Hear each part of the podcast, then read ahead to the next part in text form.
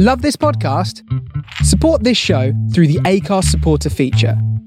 It's up to you how much you give, and there's no regular commitment. Just hit the link in the show description to support now.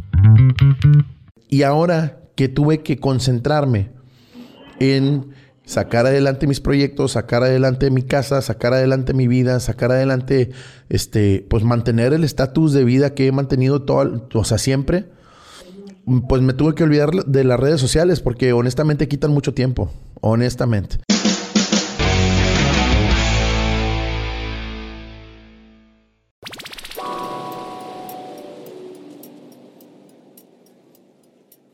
Hola, ¿cómo están? Sean todos bienvenidos nuevamente a este nuevo episodio de La Chorcha Podcast. Yo soy el Search. Me da mucho gusto saludarlos. ¿Cómo están? Espero que estén muy bien. El día de hoy estoy bastante contento porque eh, tengo a un buen cuate, un buen amigo, lo considero un amigo que ya tengo de conocerlo algo de tiempo y pues que quería invitar, que ya tenía rato invitándolo y pues hasta ahora pues se dio el, tiempo para poder platicar aquí en este bonito podcast. Eh, este, pues bueno, le quiero dar la bienvenida y no me quiero alargar tanto con la introducción, entonces le doy la bienvenida a mi compadre José Manuel Mena, mejor conocido en el ámbito del internet y de la música como el Chili Rock. Mi estimado Chili, bienvenido a la Chorcha Podcast. ¿Cómo estás? ¿Cómo, estás, mi Serge? Pues antes que nada, muchas gracias por la invitación, mi hermano. Ya teníamos rato tratando de planear esto y, no me dejaba, andaba yo escabulléndome, pero ya me pescaste, muchachón. Aquí estamos. Ah, excelente, excelente. Sí, pues por ahí ya, ya ves que te había este, hecho la indecorosa varias veces y me decían, hombre, me decías, espérame, es que ando acá. Pues digo, yo sé que andabas jalando y todo el show, pero este, que de hecho vamos a platicar de eso más adelante, pero pues qué bueno que estás aquí, eh, de nuevo bienvenido. Aquí andamos a la orden, mi search. Excelente, Para lo que mandes, muchachón. Excelente. No, pues no. No me digas eso, porque. no me digas eso. Todo guardando sus debidas proporciones, muchachos. Exactamente, exactamente. Oye, mi chili, no, pues. Primero que nada, eh, ¿cómo estás? este, digo, hice la pregunta así en general, pero ya bien, ¿cómo estás? ¿Cómo te ha tratado, pues, todo este rollo de la pandemia? ¿Cómo, cómo, cómo te ha ido en el último año? Platícame un poco, este, Mira, la verdad es que a mí me da miedo decir cómo me va y me da miedo decir eh, cómo me he manejado en esta pandemia porque veo que todavía hay un poquito como de, miedo entre la gente y mucho prejuicio y muchas veces lo que tú piensas que es lo mejor, otro te dice, sabes que no, eres un irresponsable y eres un no sé qué, pero pues es mi obligación, eh, es mi obligación ser honesto, primero que nada contigo, con la gente que te escucha y conmigo mismo. Te quiero comentar que yo, desde que justo empezó la pandemia, me enfoqué en salir adelante. De hecho, porque mi actividad principal, que durante 20 años fue la música, desde principios del 2020 empezó muy floja. O sea, con la, con la pandemia solo se vino a empeorar. Entonces yo para marzo, para principios de marzo, yo ya estaba buscando otras opciones de ingresos, ¿sí?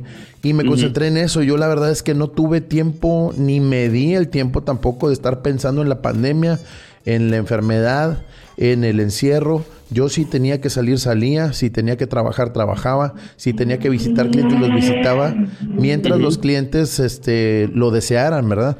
Y tuve que adaptarme a todo esto de la era digital.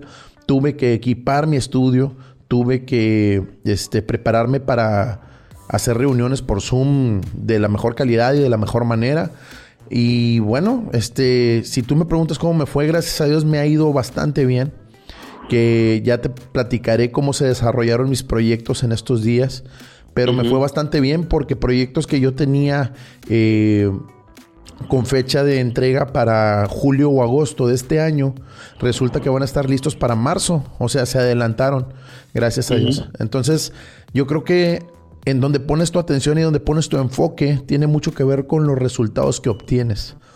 Si estás todo el tiempo pensando en el encierro, en la enfermedad, en el miedo de contagiarte, en el no voy a salir. Yo conozco gente que se encerró por completo durante tres, cuatro meses y les terminó dando COVID. O sea, impresionante, pero cierto. Y sí, es, como irónico, perdóname. Es como irónico, ¿no? Claro, y yo que estuve saliendo por trabajo, estuve saliendo a reuniones sociales pequeñas y todo, pero estuve saliendo, estuve saliendo al súper, a donde tenía que ir yo iba, ¿me entiendes?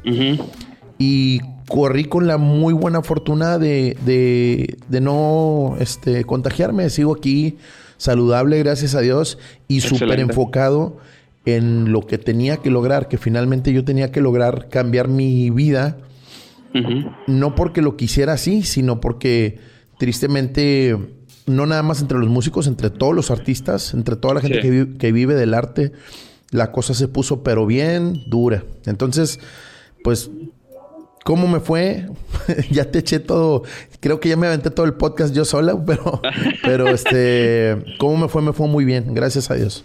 Gracias. Excelente, excelente, mi chili. No, pues qué bueno, porque de hecho, pues sí, ya teníamos rato que no habíamos platicado y ahí vagamente de repente, pues te, pues te whatsappeaba o te mandaba mensajes por el, por el Facebook, este, y sí veía que, que pues sí eres una persona que eres muy, este, ¿cómo se le puede decir? Pues como de bajo perfil, vamos a llamarlo así, que no, no, no dices mucho, este, tratas de llevar tu vida tanto profesional como personal, pues digo, para los que no lo conocen, obviamente los que no lo, los que lo conocemos, pues sabemos cómo, cómo te manejas, ¿verdad? Entonces, este, pues sí, sí que, que, que, fregón y, y ese tipo de pensamiento que tú me comentas es más o menos lo que yo también había estado pensando. Hay que, salir, hay que salir a, a chambearle, ¿no? El año pasado también, digo, platicándote en algún momento, creo que te lo llegué a comentar, pues que sí también pasé una situación un poquito complicada, ¿verdad? Vamos a llamarlo así. Este, y pues hemos salido adelante y, y, pues eso de estar pensando que si la enfermedad, como dices tú, que si esto, que si lo otro, digo, yo respeto también eh, a todas las personas que se encerraron o que se están cuidando, entre comillas, em, cosas así, y eh, yo lo respeto, pero realmente desde mi punto de vista, pues tienes que salir a, a, como dicen ahora sí, detrás de la chuleta.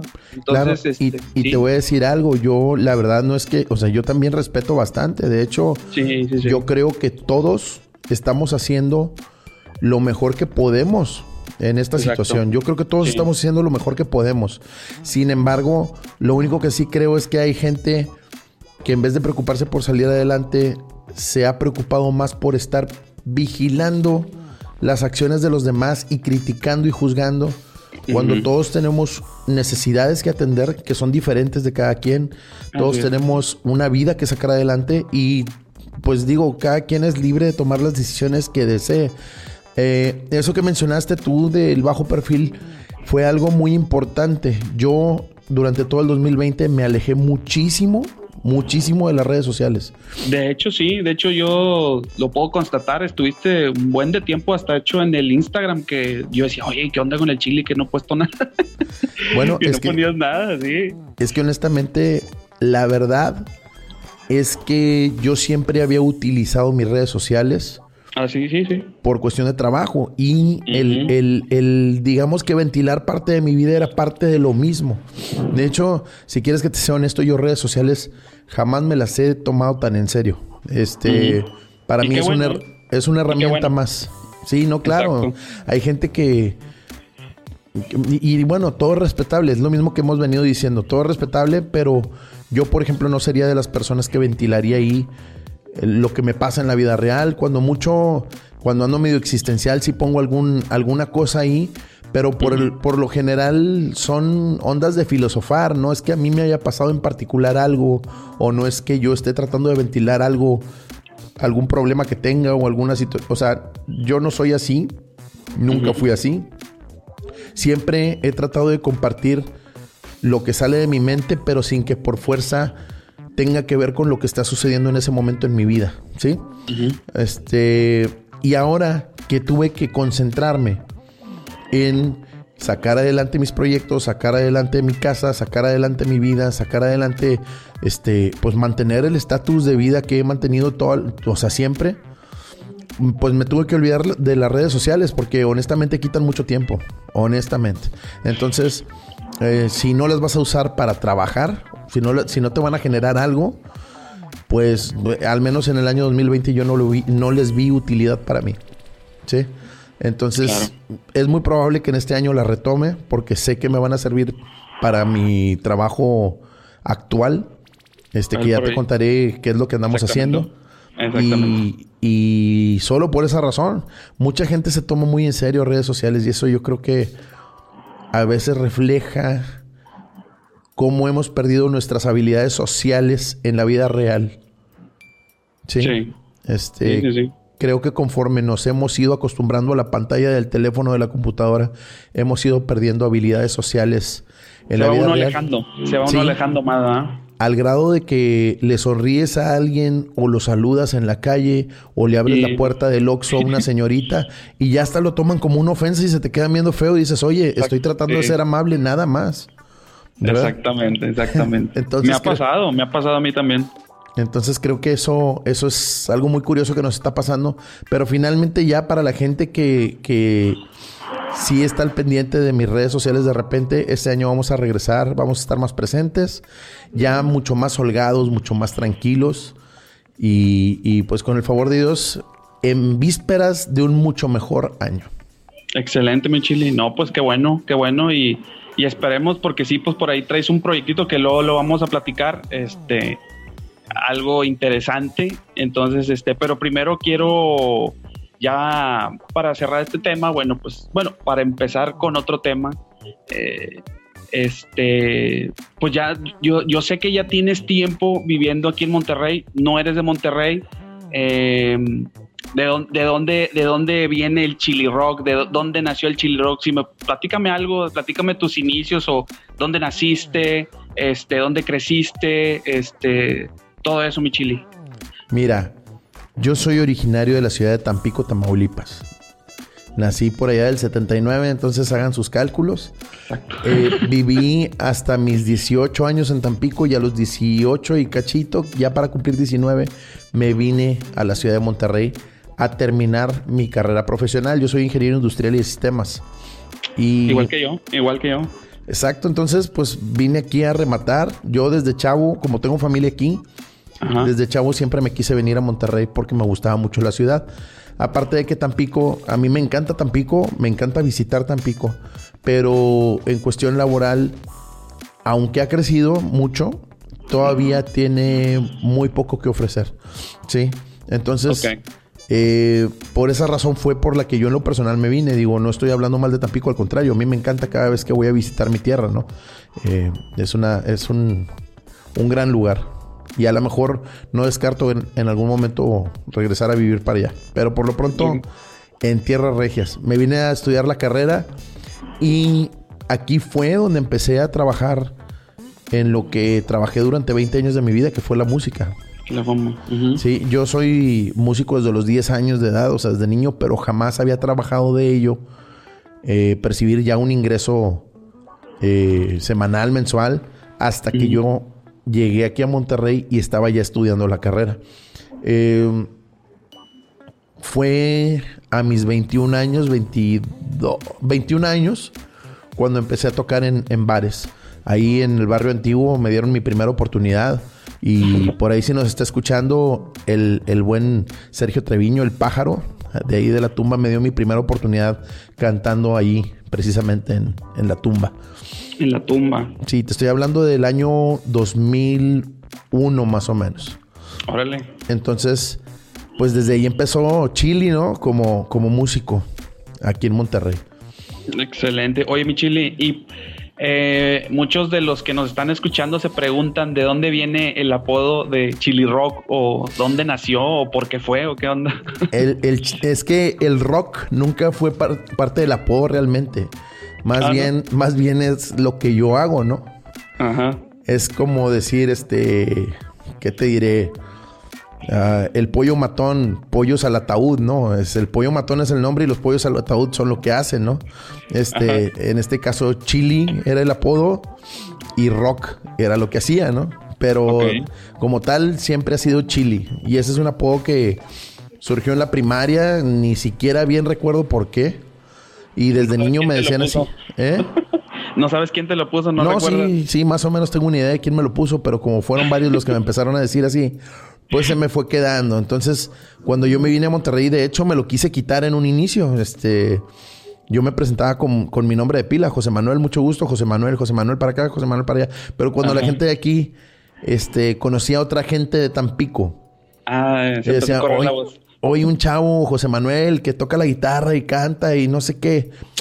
José Manuel, José Ah, el Chili. Y, como se vinieron como 30 pelados conmigo de allá de Tampico, pues olvídate de que me fuera a quitar el apodo. O sea, ya aquí tuve que acostumbrarme que me dijeran así, ¿no? Entonces, de ahí viene el Chili. Fue un apodo de la, infancia que se me quedó. Esa es la realidad. Y el rock, pues porque era lo que yo siempre he cantado, ¿no? Hasta la fecha, el género preferido es rock por cuestiones del trabajo, pues tienes que aprender a tocar un poquito de todo, pero mi repertorio sigue estado, estando compuesto por un 80% rock. De rock. Oye, oye, mi chile, y entonces eh, dices que empezaste a tocar la guitarra a los 10 años o, o, qué instrumento empezaste a tocar a esa edad, la guitarra. es que empecé desde antes, yo creo que empecé como a los 5 o 6 años de edad con el teclado, pero ya este, me metieron a clases de, teclado, estuve ahí aprendiendo. No me gustó. Después agarré la guitarra y más o menos fue como a los 10 años que agarré la guitarra y que me empecé ya a enrolar, a, darle seriedad porque la guitarra sí me gustaba mucho. Fue hasta los 18 que yo descubrí que cantaba porque yo... A mí no me gustaba mi voz, yo sentía que cantaba espantoso pero fue justo en mi primer año en, la universidad donde fui a, un festival organizado por la universidad a audicionar. Yo audicioné como guitarrista. Eh, audicionaron otros cuatro o cinco guitarristas, entre ellos el, el que fue después guitarrista de Coda, este Enrique Cuevas, que es un excelente guitarrista. Entonces, pues ya desde ahí no traíamos chance, ¿verdad? Eh, digo, no que yo me considere mal guitarrista, me gusta mucho lo que hago, pero hay que reconocer que, que Quique, si me está oyendo, Quique es un excelente guitarrista de muy, muy gran nivel aquí en México. Entonces, este, pues resulta ser que varios amigos músicos míos que también iban a audicionar me decían, oye, pues tú ahí le haces a la cantada, cántate esta canción para yo poderla audicionar. Entonces, total, audicioné, digo, no audicioné, yo realmente canté nada más para acompañarlos y que ellos pudieran hacer su chamba en la guitarra, ¿no? En la guitarra. Pues resulta que en el festival me escogen como cantante, me reparten un montón de canciones en la, en la premiación de asuntos estudiantiles, mejor cantante del festival y no sé qué. Fue una locura y era algo que yo no me esperaba, ¿no? Yo para mí, yo cantaba espantoso, mi voz me disgustaba mucho. Entonces, este, fue algo muy curioso. Como los 18 yo descubrí que cantaba y para los 20, 21 yo ya estaba trabajando en bares, tocando y cantando. Este, fue algo circunstancial, pero que los 20 años que llevo haciéndolo, lo he disfrutado a morir.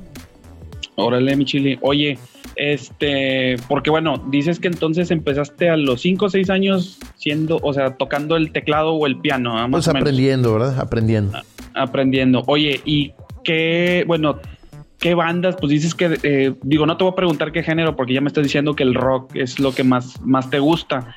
Este, pero siempre ha sido el rock o qué otra, qué otro género te ha, te ha influenciado desde niño. Este, cuando, yo le cuento a la gente, cuando yo le cuento a la gente no me cree, pero yo desde los dos años de edad escuchaba rock en mi casa porque tenía un primo más grande que vivía ahí con nosotros. Él es de San Luis, pero vivió una temporada ahí en Tampico con nosotros. Ok. Y, por ejemplo, pop y rock ochentero, desde, desde discúlpame, desde Michael Jackson hasta Van Halen, Ozzy Osbourne, etcétera, etcétera. Era lo que yo escuchaba todos los días y me encantaba. Este... Yo no me acuerdo, pero dice él que me agarraba brinqui brinqui en la cama, moviendo la cabeza así como rockero y este, el headbanging, el headbanging. Eh, sí, totalmente. Entonces, mucha gente no me cree. ¿Qué escuchabas de niño? Rock. ¿Y qué escuchas ahorita? Rock. Este, ¿Y qué escuchabas cuando estabas en la secundaria? Rock. Bueno, puro rock, tú. Pues bueno, fue lo que me tocó vivir a mí, ¿no? Eh, desde entonces yo cuando empecé a tocar el teclado, pues a mí yo no le encontré tanta tanto gusto porque la música de rock es música de batería, guitarra, fuerte, energética y, el teclado pues como que no me daba ese feeling, ¿no? Entonces opté después por la guitarra. Con la guitarra. Oye, pues, está bien. Pero, por ejemplo, Chili, tú que ya tienes tiempo tocando la guitarra, digo, ahorita no tocas eh, el teclado o el piano, no, ya no tocas nada. De nivel muy, muy, básico. sí, muy, básico. El teclado, este, muy básico el bajo, le pego a la batería. Pero pues mi fuerte por mucho es, es la guitarra y el canto, ¿no? para cuestiones a lo mejor ya de producir o de producir tu propia música, pues sí te meterías a tu a todos esos instrumentos para hacer alguna base o algo así. Pues mira, mi idea y mi sueño siempre ha sido producir material que tengo ahí guardado, producirlo, pero al 100% yo. O sea, ser yo quien grabe todos los instrumentos, ser yo quien mezcle, ser yo quien masterice, ser yo quien arregle las canciones, quien produzca. Tengo ese sueño, llámalo ambicioso si quieres, pretencioso, pero siempre ha sido mi sueño. Y yo creo que vamos a empezar justamente este año a hacer eso. te, vas a, te vas a convertir en una especie de Dave Grohl, más o menos, ¿no? Pues esperemos un Lenny Kravitz, por ejemplo. Lenny Kravitz también. Sí, sí, sí. Siempre ha sido mi sueño y yo creo que empezamos este año a, a concretarlo. Excelente, mi chile. Oye, y pues bueno, te iba a preguntar de las bandas, pero pues ya me dijiste este, casi todas las que este, regularmente uno escuchaba de niño, ¿no? Porque yo, por ejemplo, yo empecé a tocar la guitarra pues un poquito más grande, ¿no? Yo ya empecé como hasta los 10 años, más o menos 11 años. Y eso porque me llevaban a, este a clases de guitarra y así, y empecé, pero por ejemplo, había ya, ya mucho después me decía una persona que el, el tocar la guitarra o o el o por ejemplo el piano son de dos son de los instrumentos más completos. No sé, ahí tú qué opinas sobre eso. Bueno, el, tema es que en la guitarra y en el piano tienes todo. Tienes, tienes rítmica, tienes armonía, tienes melodía. Puedes acompañarte perfectamente. Si tú cantas, puedes cantar acompañado del piano o acompañado de la guitarra.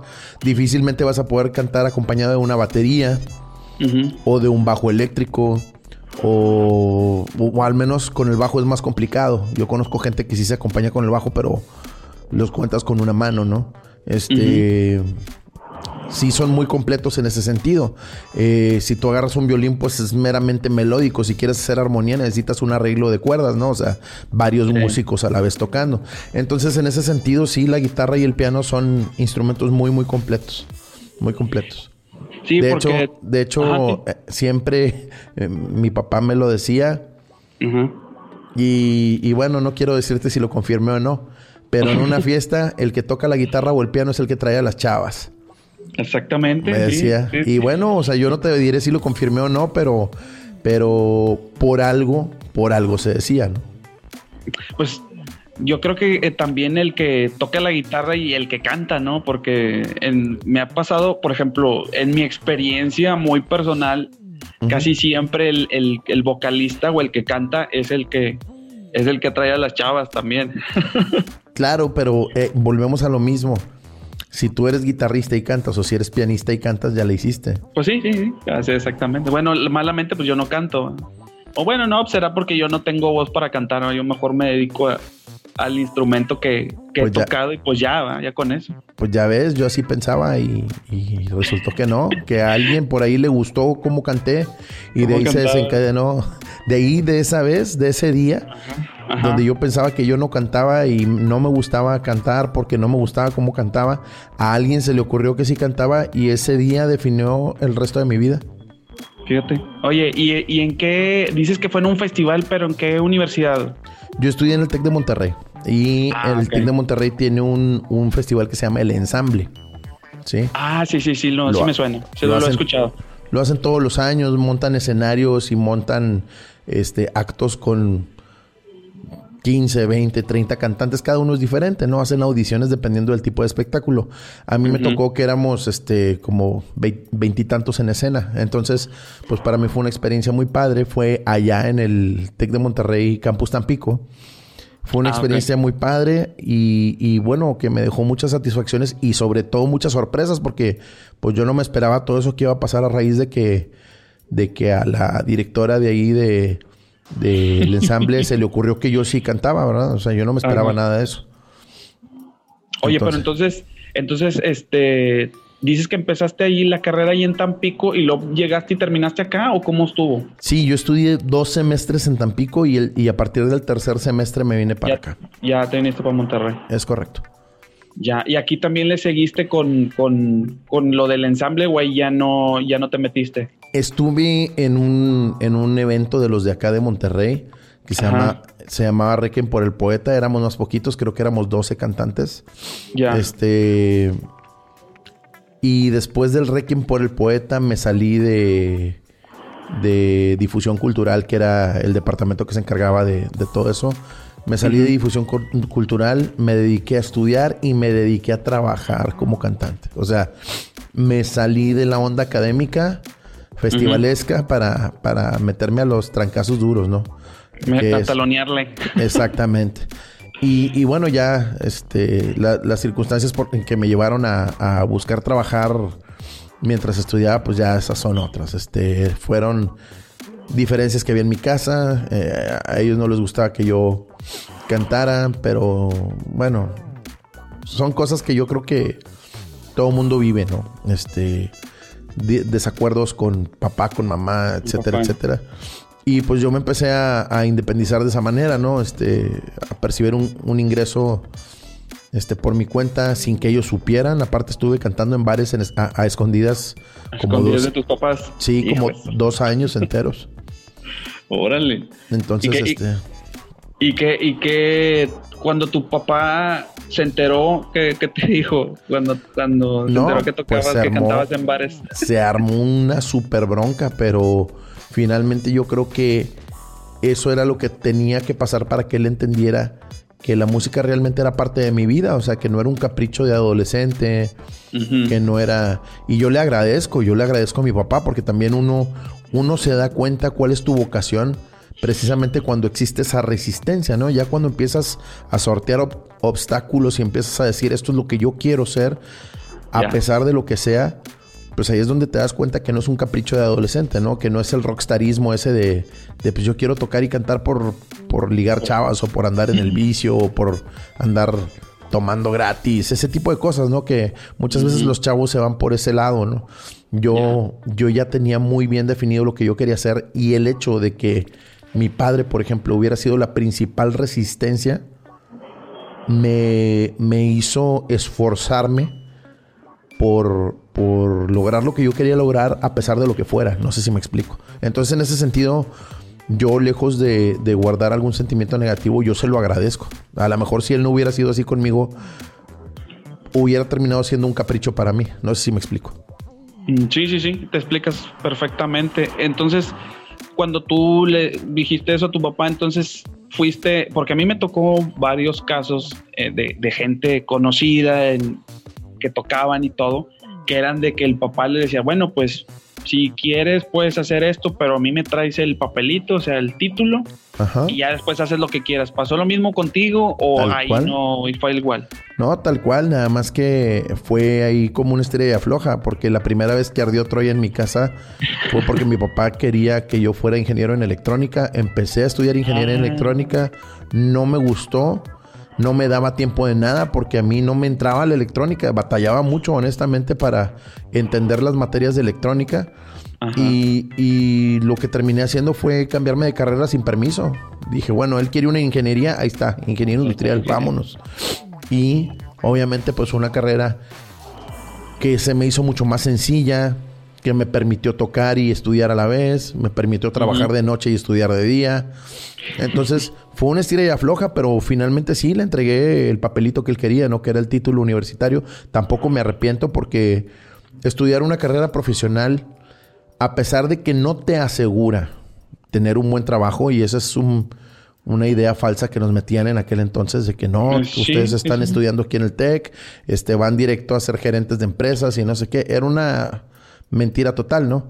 Pero lo que sí te da es un... Las bases. Sí, ¿no? Y filosofías de pensamiento. Te, te abren la mente, acostumbran tu cerebro a trabajar de cierta forma, a pensar de cierta forma, a sortear los problemas de cierta forma. Sobre todo si tu, si tu educación está centrada en la resolución de problemas, ¿sí? Y también tuve la fortuna de que en la secundaria y preparatoria estuve en una escuela en donde también centraba en la educación, no solo en la resolución de problemas, sino te enseñaban a aprender. Ellos te, decían, de nada te sirve aprender, aquí tienes que aprender a aprender. O sea, todos estos patrones de, de, estudio, etcétera, etcétera. Yo tuve, la verdad sí tuve una fortuna muy grande de estar en las instituciones donde estudié. No me hacen la persona que soy, pero sí me hacen tener una perspectiva distinta de la vida. Y eso también ahorita te lo voy a comentar, porque yo creo que mi prueba más fuerte en la vida fue ser mi propio producto. ¿Sí? O sea, fue ser, fue tener que ser yo quien vendiera mis servicios y ser yo quien definiera mis precios, ser yo quien defendiera esos precios, quien defendiera y justificara el valor de mi trabajo, por qué cobraba lo que cobraba. Y todo eso, honestamente, siento que, el, el haber estudiado una carrera profesional te abre esa perspectiva. Este, yo tengo muchos compañeros músicos que lo saben hacer, pero tengo muchos otros que no, que trabajaban por 200, 300 pesos y las cheves, este, y luego les preguntaban y ahí me andaban preguntando, güey, es que me están ofreciendo esta chamba, pero no sé ni cuánto cobrar. Le digo, pues cobra lo que necesites cobrar para vivir bien, güey. O sea, es, es una, es algo básico, o sea, esto no es un juego. Me pasó algo similar contigo. ¿Conmigo? Sí sí, sí, no, recuerda aquella vez que íbamos a, este, a un evento y que me decías, pues dime cuánto cobras y yo, pues espérame. Bueno, es que... No te acuerdas, no te acuerdas que no tenía, pues sí, haz de cuenta como dices tú, o sea, estaba como que en una estira y afloja, ¿no?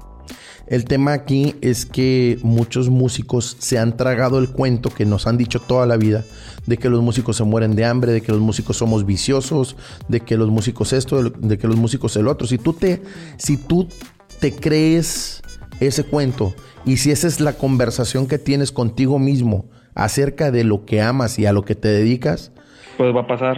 Estás frito, estás frito porque entonces para ti la música nunca va a ser algo que te permita vivir dignamente. ¿Por qué? Porque dentro de tu mente es todo lo contrario. No sé si me explico. Sí, sí, sí, sí, te explicas muy bien. Entonces, este, fíjate que de hecho es algo que te, que te iba a preguntar referente a eso, o sea, o sea sobre la filosofía que tú tienes de, de, vivir de la música, porque precisamente mucha gente dice lo contrario, dice que no, te vas a morir de hambre o no vas a vivir trabajando por 200 pesos, como dices tú, o estar trabajando, no sé, X. O sea, que al final de cuentas vas a seguir teniendo otro otro sueldo y que eso lo que ganas con el con el, la música pues va a ser nada más como un extrita, ¿no? Como un, un extra nada más, ¿no? Es complejo y te voy a decir por qué. Es complejo porque a mí afortunadamente me tocó vivir bien de la música, bien, o sea, cómodamente, con lujos y todo. O sea, nunca fui ni he sido jamás millonario, para nada. Pero yo siempre he vivido con lujos, o sea, con lujos que le agradezco infinitamente a Dios que me haya permitido gozar de la vida que he gozado. Pero a lo que voy es a lo siguiente. Durante 20 años de mi vida, yo logré hacerlo de esa manera. 20 años de mi vida. Cuando yo salí de la carrera a mis 23, 24 años, yo ganaba más como músico que muchos recién egresados y que muchos que tenían dos y tres años ya trabajando en la industria. O sea, yo ya ganaba más dinero que ellos. Ya. Desde que era yo estudiante. Entonces, todo eso me hizo tomar una inercia y de ahí fueron 20 años que así fueron. O sea, en el Inter me dediqué siete años a la industria automotriz, fui ingeniero, lo ejercí y aún como ingeniero alternaba eh, mi carrera con, la música, sí, siempre, o sea, fue algo que siempre estuvo en mi vida. Ahora, te comento que es complejo, porque una cosa es saber lo que vale tu trabajo y defender el valor de tu trabajo, y otra cosa es vivir lo que vivimos en el 2020. ¿Sí? Entonces, y te lo voy a comentar de esta manera. Yo pasé por etapas bien duras siendo músico. Eh, pasé por la inseguridad del 2010, 2012, Esa etapa. Del 2009, ¿no? bueno, Desde, el De la crisis. Ajá, desde el 2009 hasta el 2012. Este, pasamos por eso. En el 2008, un año antes, veníamos saliendo de una recesión por la crisis este, inmobiliaria que hubo en Estados Unidos. Exactamente. Este, y así, o sea, yo pasé crisis tras crisis, eh, la inseguridad, etcétera, etcétera. La inseguridad a mucha gente le pegó. A mí quiero decirte que me fue súper bien en esa, en esa época. Yo seguí teniendo mucho trabajo y me iba súper bien. Cuando se puso la cosa un poco este fuerte, ¿no? Con lo de los, este, todo esto de lo, de, la, sí, sí, de las matanzas y todo, que de repente salían ahí muertos por doquier. Supongo que a eso te refieres. exactamente. Y, y, yo, mi trabajo era de noche andaba mucho tiempo de noche en la calle y gracias a Dios nunca me tocó nada. Fíjate, fíjate. entonces, fueron 20 años para mí que yo disfruté de la música al máximo, me dediqué a ella, viví de ella y estoy súper agradecido con ella porque me dio demasiado. Entonces te digo, es complejo porque bueno, yo aprendí a, a, a ser mi propio promotor, si tú quieres decirlo, a vender mis servicios, a cobrarlos fue genial y, bueno, todo esto salía de que a lo mejor si yo no hubiera estudiado una carrera profesional, no hubiera tenido esa visión de las cosas, ¿sí?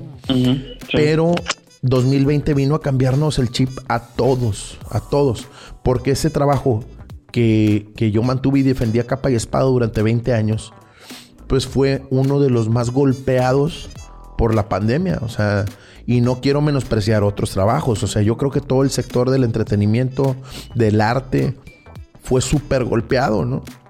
Entonces, sí. para mí hay algo bien importante.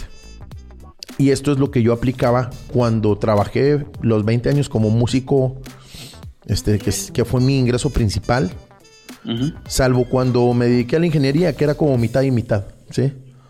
O sea, ahí, ahí sí era mi ingreso mitad ingeniería, mitad música. Pero el resto de los 20 años fue mi ingreso principal y lo que apliqué en el 2020.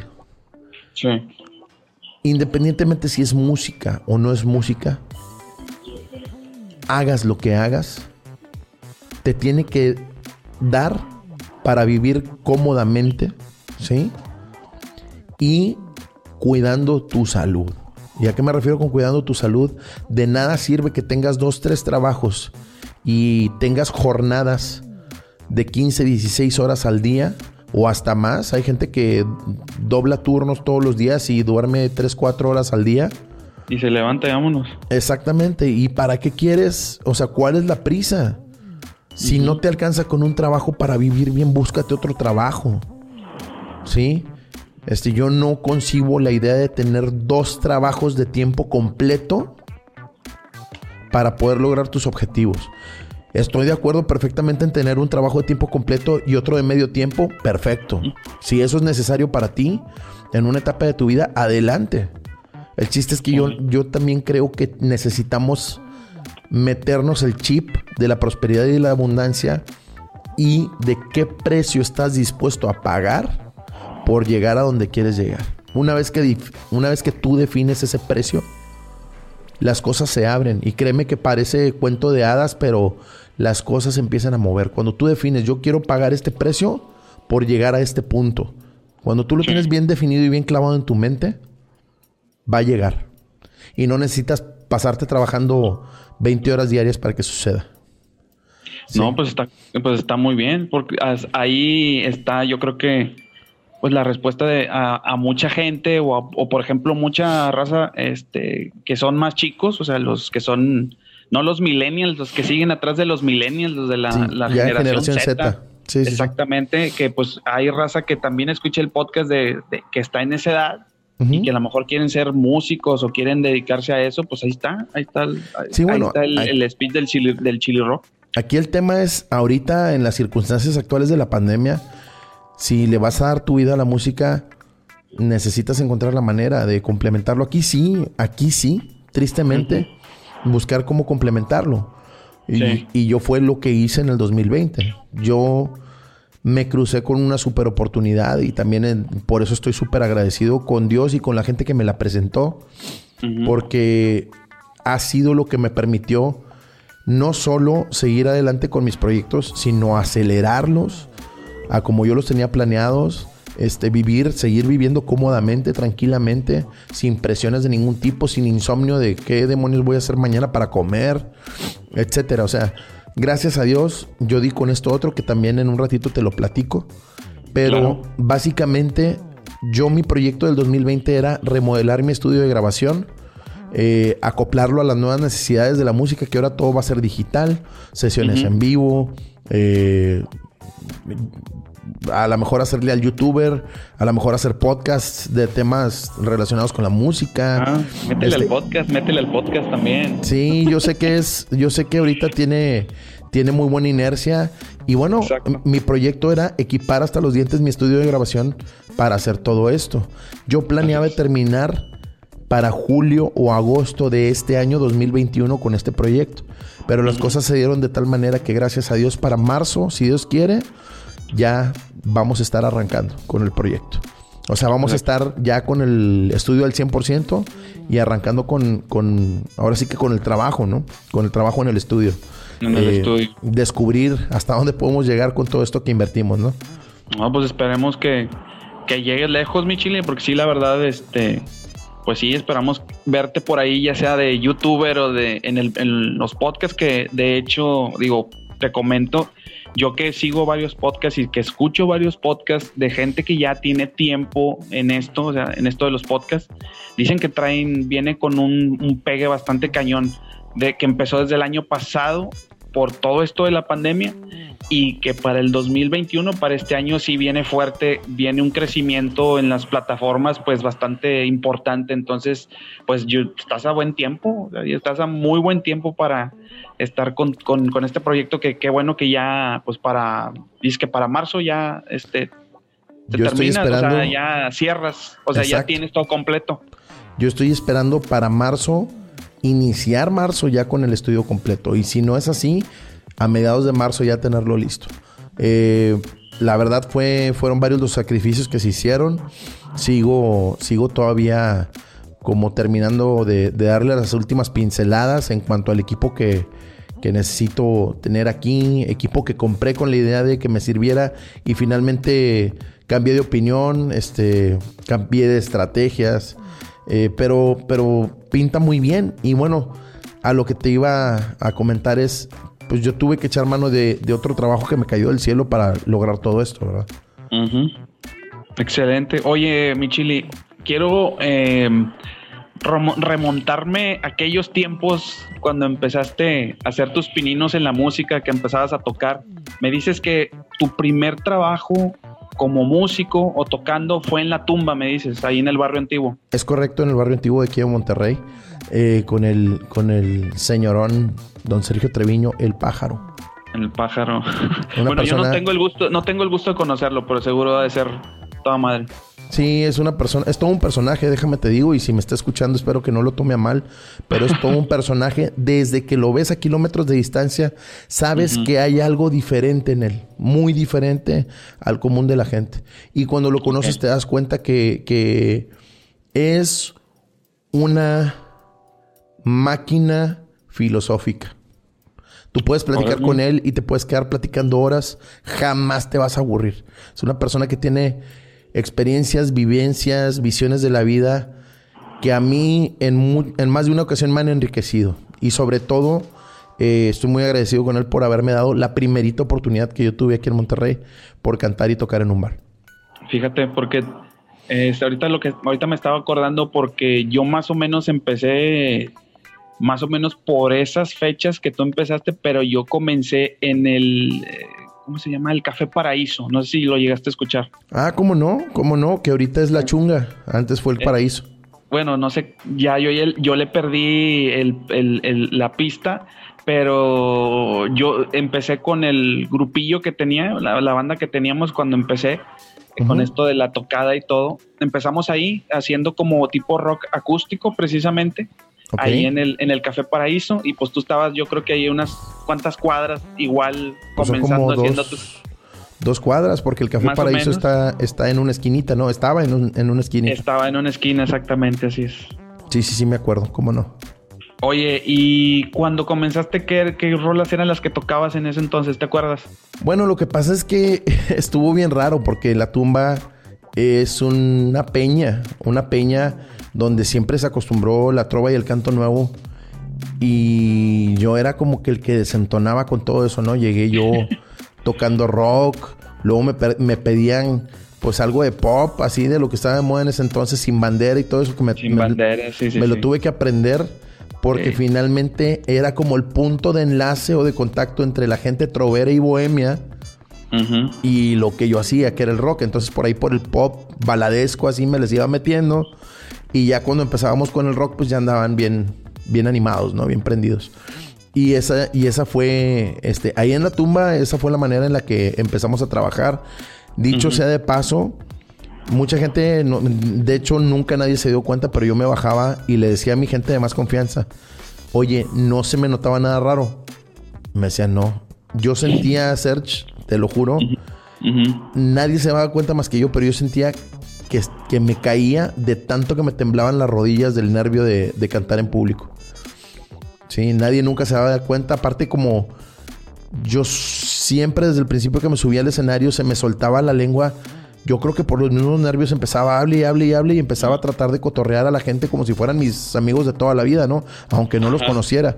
Y eso me ayudaba mucho porque yo creo que, que, yo mismo dejaba de ponerle atención a mis rodillas. Me temblaban así como algo impresionante, era un terremoto, o sea, te lo juro.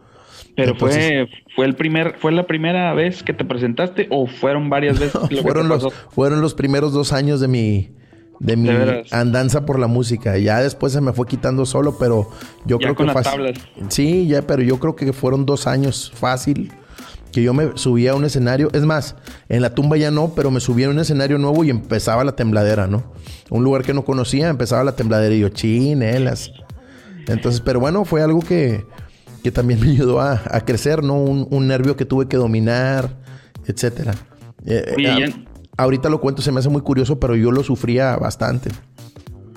¿Qué, era lo que sufrías? A ver, platícalo, ¿no? Platícalo. Pues la tembladera, o sea, imagínate ah, estar cantando y estar pensando si te están viendo que estás temblando como gelatina. O, ¿me entiendes? O sea, era muy incómodo. Y bueno, afortunadamente al parecer nadie se daba cuenta más que yo. A lo mejor yo era el que exageraba, pero era, era algo muy, muy incómodo, ¿no? Tú, tú, así, tú así lo sentías en, en, aquel momento, pero tú empezaste solo y luego después tengo entendido que tuviste un grupo, ¿no? El Trisom o algo así, me acuerdo vagamente. Sí, bueno, eso ya fue mucho después. Te estoy hablando. Después. sí, el 90, el 80% de mi trabajo siempre ha sido de guitarra y voz, ¿sí? Solista. Sí, de solista o cuando en algunos bares este, acompañaba a otra gente y había más cantantes aparte de mí, pero yo siempre este, trabajé con guitarra y voz, cuando mucho percusiones. Y fue hasta el 2004 donde por primera vez trabajé con un grupo. Eh, a mí yo trabajaba para una cadena de bares en aquel entonces que se llamaba eh, Don Quintín, no sé si te acuerdas que tenían la orden, la cabaña de Don Quintín, la hacienda de Don Quintín. Este, ¿Cuál, era la que estaba en San Pedro? ¿La cabaña o la hacienda? La cabaña, la cabaña de Don Quintín. La cabaña, sí me tocó ir ahí. Bueno, entonces siempre en esos lugares yo trabajé en acústico, guitarra y voz, pero cuando a mí este, me mandan a la cabaña de Chihuahua, ahí el trabajo era con grupo completo, entonces tuve que desempolvar la guitarra eléctrica, tuve que este pues acoplarme otro, a otro método de trabajo y, fue la primera vez que yo toqué con un grupo. Otra vez, ¿verdad? Digo, de chavo toqué miles de veces con, un grupo. Yo tenía un grupo de metal cuando estaba chavo, ¿no? Ahí en Tampico. Pero, este, ya, ya, este, después de lo de la cabaña en Chihuahua, regresó a Monterrey y mi trabajo siguió siendo guitarra y voz. Eh, Threesome ya fue en el 2012, estás hablando de 12 años después. 12 años después, ok. Exacto y fue para un bar, curiosamente de la misma empresa, de, los mismos dueños de las cabañas y de Don Quintín, etcétera, que se llamaba El Monster, estaba aquí en Plaza ah, Fiesta San Agustín. bueno, ahí fue donde, donde empecé con un power trio, que éramos tres personas, era bajista, baterista y yo en la guitarra y voz. Luego también nos acompañaba, nos acompañaron ahí varias chicas cantando. Pero, pero fue de los pocos trabajos donde, donde yo estuve realmente con grupo. Eh, con ese mismo grupo, eh, Threesome, al que te refieres tú, estuve después en varios bares y ahora lo que hago es, me hago acompañar de mi hermanazo, este, Luis El Güiro Páez, que, toca las percusiones, súper, súper pro en lo que hace. Mi hermano me acompaña a veces y a veces me acompaña el bajista que era de Threesome, Raúl Maldonado, también un super brother, excelente bajista. A veces, a veces me acompañan ellos dos, a veces me acompaña Wicho nada más, a veces toco yo solo. Trato de mantener esa flexibilidad por las este, necesidades de los clientes, ¿no? Pero, pero el 80% de mi trabajo siempre fue guitarra y voz. Ya, pues sí, de hecho sí me tocó, creo, me en alguna ocasión ahí que, que, nos cruzamos en un, en un evento ahí en San Pedro, creo que los llegué a conocer muy buenos, la verdad son muy buenos músicos, saben hacer lo, bien lo que hacen. sí, no, y la verdad, este, aparte son excelentes personas, son mis hermanos, mis hermanitos del alma. Sí, son, son, son, son buena onda, son buena onda. Oye, oye, Michili, te, te iba a preguntar, este, ¿alguna vez fuiste al, al Woodstock, a tocar al Woodstock, que estaba en, ahí en San Agustín también? Ahí tocamos una vez con Threesome, una vez nada más. Ya. Y ya, solamente. Fue todo. Fue todo, mi hermano. Fue todo. este, es que ellos ya tenían, es, es, pasa mucho en los bares que también como que ya tienen a sus, sus músicos preferidos, a sus y, es normal, ¿no? O sea, cada quien así, así pasa. Tenemos nuestra gente con la que trabajamos más a gusto, ¿no? Entonces, pero sí, sí llegamos a pisar ese escenario. Órale, no. Oye, pues me supongo que ya tantos años, pues 20 años, ¿cuántos lugares no, no has de haber pisado, mi chili, en, en todo este tiempo? No los, yo creo que no los podrías ni contar. No, la verdad es que ni para qué te echo mentiras. Este, tengo, tengo muchos lugares que se han quedado en mi corazón bien grabados. Y sí te puedo decir otros que a lo mejor ahorita no me acuerdo y mañana, ah, me faltó decir este y me faltó decir el otro. siempre pasa, siempre pasa. Oye, ¿y fuiste nada más te tocó ir a Chihuahua o también fuiste a algún otro lugar a tocar de la República, por ejemplo? Sí, no, este estuve en Chihuahua, Ciudad Juárez, Torreón, Querétaro, de paso Querétaro, estuve en San Miguel de Allende, Saltillo, que bueno, no cuenta hasta aquí cerquita, pero... Lo contamos como parte del área metropolitana de Monterrey. pues ya casi. Tampico, obviamente. Este. Y así que, que, me estoy acordando ahorita, bueno, en Ciudad de México estuve una temporada, Ciudad de México, y, bueno, me tocó ir a Valle de Bravo ahí a pasarla bien a gusto, tocando en varias ocasiones. Órale, excelente. No, pues sí, entonces tuviste este de Rolling Stone, como decíamos antes, pues andabas más o menos, más o menos. La verdad es que no me quejo. Sí, sí conocí varios lugares, este, gracias a, a mi trabajo. Oye, Michili, este, ¿te consideras melómano? Melómano. Fíjate que yo creo que sí, porque a pesar de que lo mío es el rock, actualmente sí escucho este, varios tipos diferentes de música. De hecho, ¿Qué otros tipos? ¿Cómo otros tipos? Te voy a hacer una recomendación en corto. Fíjate. A ver, pásala, pásala. anótate esta banda y te vas a aventar un viajezote increíble. Es con K de kilo, es K-H-R-U-A-N-G-B de bueno I-N. Kruang Bin. Kruang Bin. Ajá. anótalo porque te va a gustar. Es K de kilo. Ajá. H. Ajá. R. U de uva. Sí. A de Antonio. N de no. G de gusto. B de bueno. I latina. Y N de no. Así. Kruang Bin.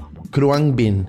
¿Y eso, ¿Y eso de dónde lo sacaste? Ah, tú chécalo y es una recomendación para todos los que nos están escuchando. El día que quieran ponerse a estudiar o que quieran relajarse, pero que a la vez se quieran echar un viajecito así a gusto, groovy. Ajá. Por ahí váyanse. Te lo recomiendo bastante. Super viaje muy chido. Los traigo ahorita de moda.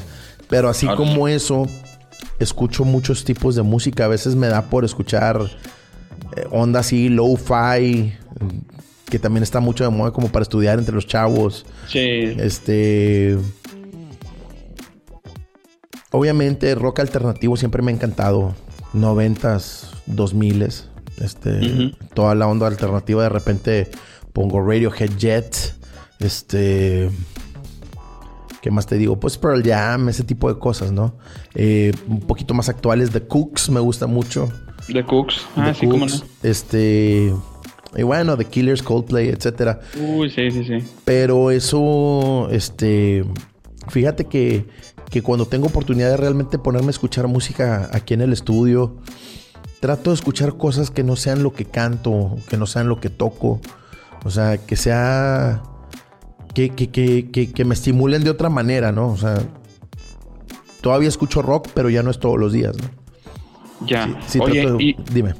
Sí, y por ejemplo, mm, saliéndote de eso, de, de, lo que es este el rock alternativo, lo de el lo-fi que me dices, por ejemplo, ¿nunca has escuchado, por ejemplo, cumbias o algún otro tipo de género que no se sea relacionado con guitarras o con Mira, yo no escucho baterías. Yo, no acostumbro ponerlo aquí. Ajá. Pero cuando visito a mi mamá en Tampico ponemos música de la que le gusta a ella y yo la disfruto igual, este le gustan tu mamá? Pues le gustan los sones yucatecos, sones veracruzanos, este música huasteca, le gustan pues los grandes compositores de la época de ella, Manzanero, este ese tipo de música, ¿no? Este Oye, Rigo Tobar, ¿no, no, escuchas? Fíjate que, digo, no, no, lo escucho, pero lo disfruto cuando lo llego a escuchar, ¿no? Aparte es parte del folclore tamaulipeco. exactamente. no te, puedes quitar de eso, ¿no? Eh, también las cumbias, eh, la onda tropical sobre todo, este, pues, claro que la disfrutas y hasta te la curas, ¿no? Te, acuerdas de, de, cosas y demás. No es algo que yo ponga, pero si lo llego a escuchar, este, claro que lo disfruto. Son pocos los géneros musicales que no disfruto. Y mucha gente me va a odiar porque están súper de moda. Pero para mí, lo que es el reggaetón, este, algunos tipos de banda y de norteño banda, no todos, hay, hay banda que sí me gusta, este, sobre todo la banda sinaloense original, por ejemplo, el Recodo y todo ese tipo de bandas. A, mí, a mí ese tipo de bandas sí me gusta. Ya lo que vino a salir más recientemente que le reventaron en la madre, Perdón por la expresión. Pero, este, sí, ya no. Y luego movimiento alterado y esas cosas mucho menos. Y los narcocorridos y todas esas madres eh, que de repente se escuchan. Sí, no. Este no es mi tipo de música. Música norteña también lo mismo. La música norteña de antes me gusta. De lo nuevo, mm, muy poco. Muy poquito. Este, de hecho, de lo nuevo no. Este, para nada, te, soy honesto. No. Este, y te estoy hablando de pesado intocable para atrás. O sea. Sí, sí, sí, más o menos lo mismo. Sí. Andamos en la misma onda. exacto. Por ejemplo, yo le sacaba la vuelta a la música colombiana hasta que empecé a escuchar música colombiana de de veras. Sí, el vallenato como tal. Sí, sí, sí, pero de, del original, de lo de de veras, ¿verdad? Sí, sí, sí. Y, la verdad es que está padre, o sea, eso, la bachata también original es genial, o sea, está bien padre también. Este... yo defiendo mucho, yo defiendo mucho a la salsa porque se me hace un género muy donde hay músicos muy buenos. No sé qué opinas tú salsa, merengue, todo lo que es muy originario, muy de raíces latinas, a mí me encanta. Este también pasando por el bossa nova, la samba, etcétera, que la, la, salsa, aunque es latina, tuvo su boom allá en Nueva York, o sea, en realidad allá fue donde donde tronó, ¿no? Pero pero sí, también es música que disfruto, la llego a escuchar y la disfruto, pero lo que yo pongo aquí en el, en el día a día eh, no es nada de esto que estamos mencionando, honestamente. O sea, sí lo disfruto, pero no, no, no lo pongo día a día. Día, día, al día al día. Sí, pues porque yo, por ejemplo, más o menos hago lo mismo que tú. Casi siempre escucho la, la, misma música, pero trato de, de, tener ciertas diferencias, ¿no? Pero, por ejemplo, a mí me gusta también mucho, me gusta mucho escuchar tanto la salsa como el merengue y otros géneros tropicales, por, por, más que nada a veces los arreglos o por cómo tocan, ¿no? Y trato de también así como de investigar un poco, entonces sí me parece bastante interesante en todos esos géneros en, general. Si te vas con los grandes de la salsa, Blades, por ejemplo, aviéntate un concierto de Rubén Blades y te vas para atrás, o sea, es, son cosas que sí disfruto, o sea, no quiero, no quiero que se malentienda, claro que las disfruto, pero, y lo he hecho, o sea, me he aventado conciertos completos de esa gente en, YouTube y, pero no es muy común, vaya. Sí, sí, sí, y yo, por ejemplo, me tocó que yo estaba un poco renuente cuando yo empecé con lo de, con lo del DJ, este, yo estaba un poco renuente con el reggaetón. Entonces, como que ahora sí he, visto algunos artistas que producen y hacen bien las cosas, pero también hago, o sea, me doy cuenta que a veces sacan música que no es tan buena, o sea, me refiero que sacan nomás por sacar, no sé si me explico. No, y te digo una cosa, este, como producciones son geniales, o sea, también hay que darle su mérito, como producciones son geniales. Sí. Pero honestamente, honestísimamente, a mí hay muy pocos, hay muy pocas canciones de reggaetón que me gustan y generalmente son canciones de poperos, no de reggaetoneros.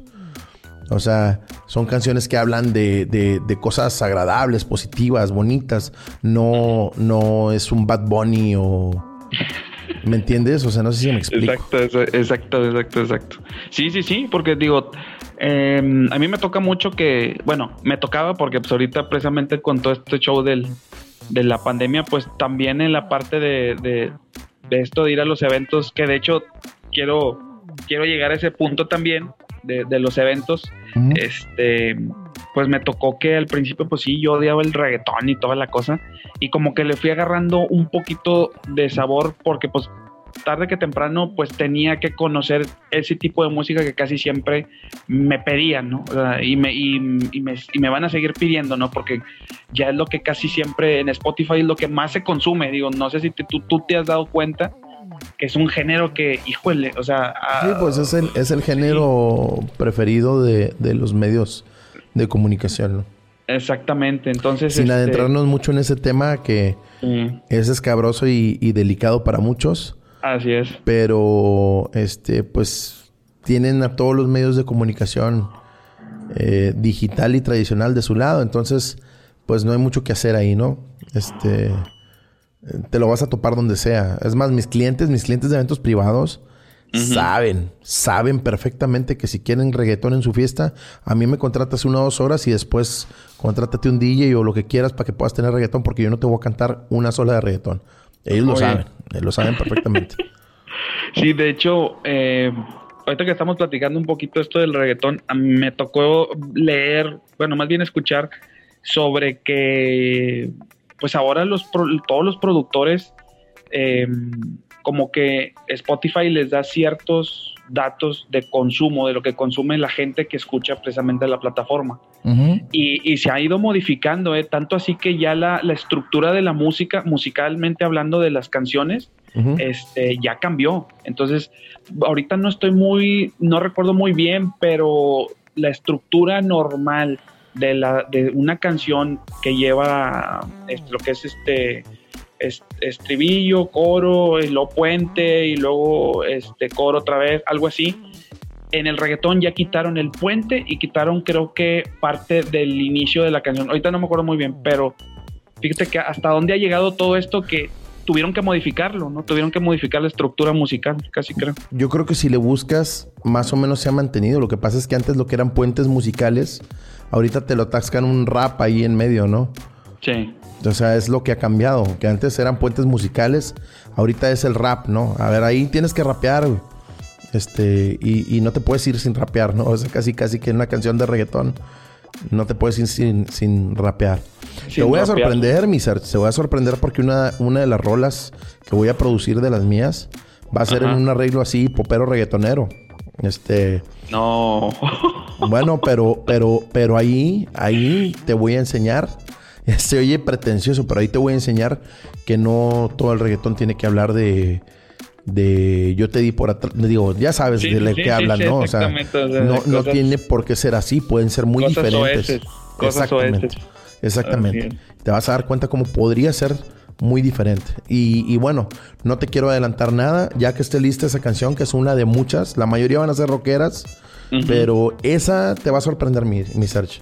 Vas a ver. Oye, pues de, de hecho, aprovechando mi chili, espero que para cuando saques esa, esa rolita, a ver si me haces el honor de, de volver aquí a otro episodio para, pues, para presentar la rola y platicar de ella. ¿Cómo ves? Claro que sí, claro que sí. Y hasta te voy a decir, te la voy a desglosar, te voy a decir de qué se trata, por qué la escribí, etcétera, etcétera. Pero eso lo dejaremos para el futuro, muchachón. Exactamente, no, claro que sí, sí, sí. Pero llegado el momento, pues ojalá nos hagas el honor de, de estar en el podcast y de, para presentar la, la rolita. Oye, eh, mi chili, este, vamos volviendo un poco a, la parte de cuando tocabas. ¿Cuándo fue? Digo, supongo que pasó tiempo cuando ya empezaste precisamente a donde quería llegar hace rato, eh, a los eventos privados.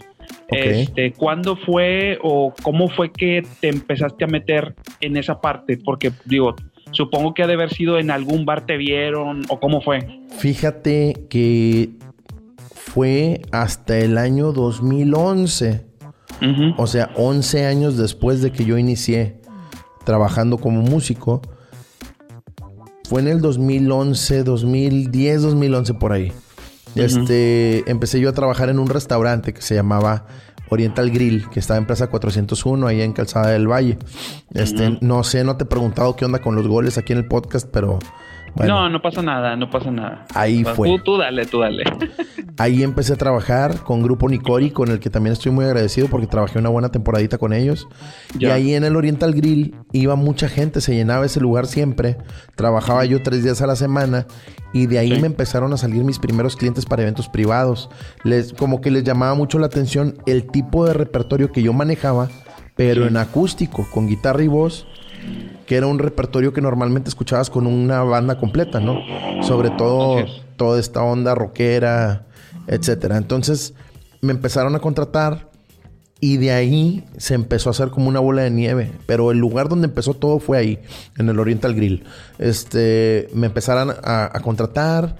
Y luego la gente que me contrataba me recomendaba con los amigos, los amigos me, me contrataban y luego con los amigos y así se empezó a hacer una cartera de clientes muy grande, gracias a Dios, de la cual desde el 2011 hasta la fecha todavía sigo este, obteniendo beneficios, ¿no? Gracias a Dios.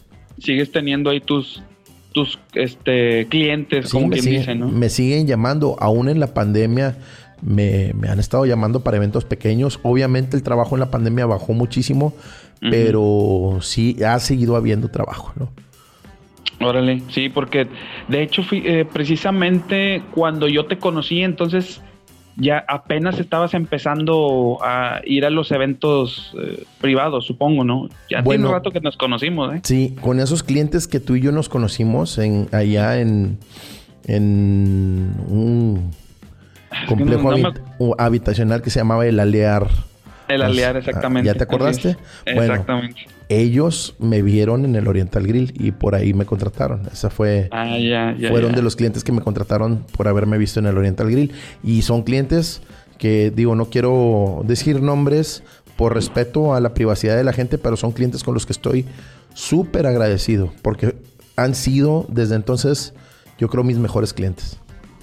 Ya, y, y después de ahí te empezaste supongo que empezaste primero solo en el sentido de que ya ves que se maneja mucho en San Pedro que utilizan los famosos coordinadores de eventos, ¿no?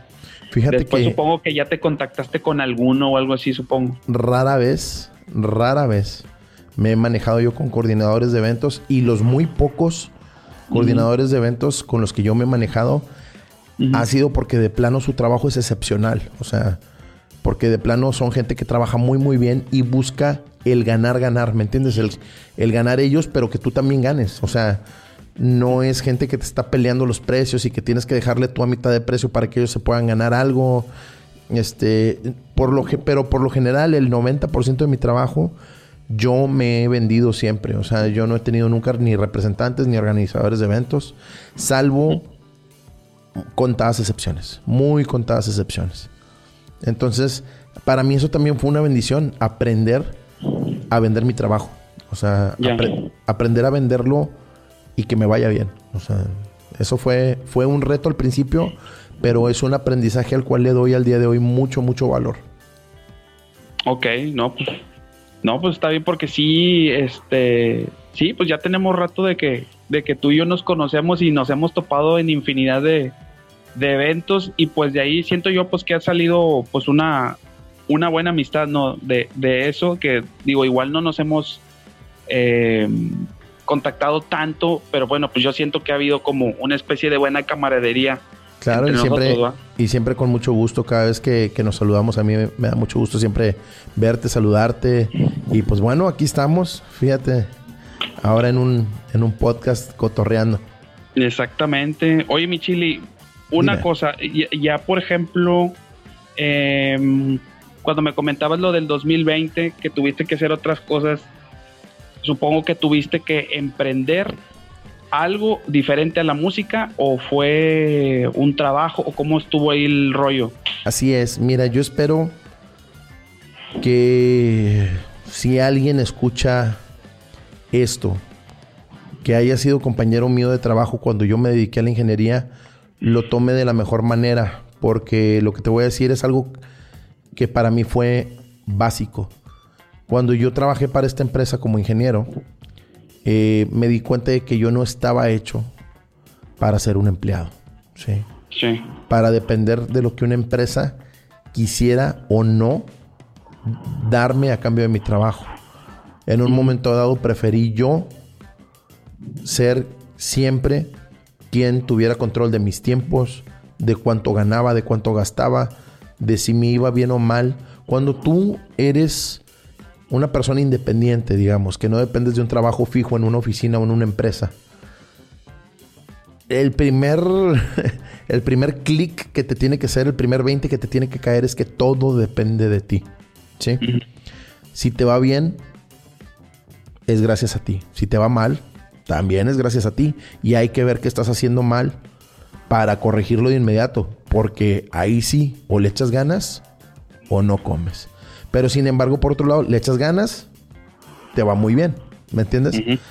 Entonces, para mí ese paso por, por la ingeniería, uno de los aprendizajes más valiosos que me dejó fue ese. Entonces ahora que tuve eh, la, el reto, digámoslo así, ahora que tuve el reto de encontrar una nueva ocupación que, que me diera para vivir bien, que me diera para ganar bien, y que no fuera esto a lo que me he dedicado con tanta pasión y cariño durante 20 años, pues eso fue todo un reto, fue todo un aprendizaje cañón. Y vi, gracias a Dios, con un muy buen trabajo en el área financiera, eh, en el cual todo depende de mí. O sea, yo no trabajo como empleado de una empresa, yo trabajo como asociado de la empresa. ¿Y cuál es la diferencia? Que yo defino mis tiempos, defino mis visitas, mis horarios, mis clientes ¿sí? Y prácticamente pues tú en base a lo que trabajas es como te va.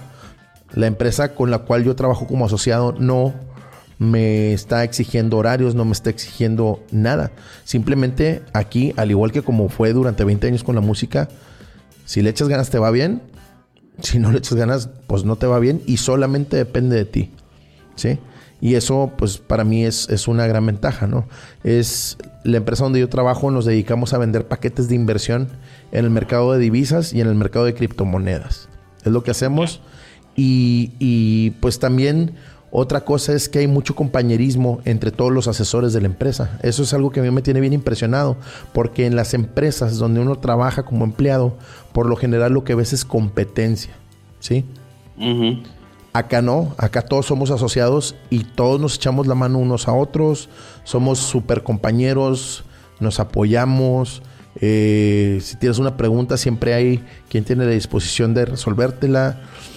Está muy padre todo, o sea, el ambiente de trabajo con los compañeros de trabajo y son compañeros que son de la misma manera que tú asociados, o sea, mi trabajo no depende de ellos, ni el de ellos depende de mí, ni, ni de alguna manera alguien está explotándonos laboralmente para obtener el mayor beneficio. Aquí todos ganamos y eso es lo que me gusta de la estructura del trabajo que tengo actualmente.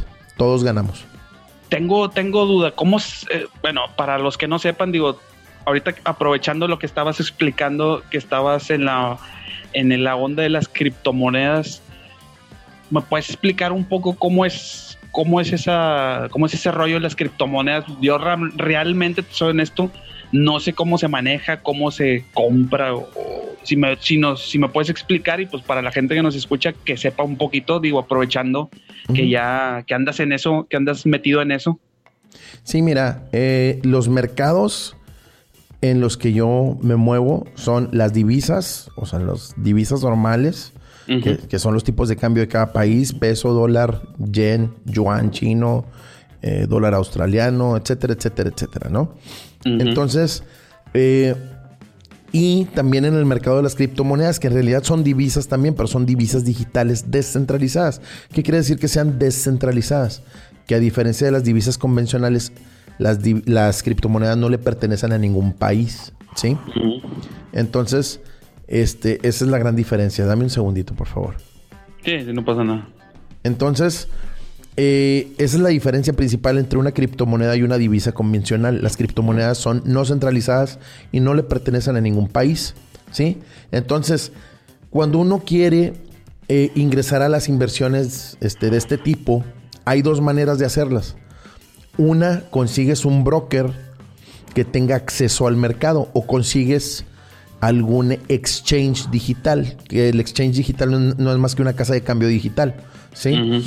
Y este, cuando tú accedes con el broker, el broker te va a dar este chance de que, de que hagas eh, comercio, por decirlo así, con estas divisas, ¿no? Ya sean las digitales, que son las criptomonedas, o las convencionales, que son los tipos de cambio. ¿Sí?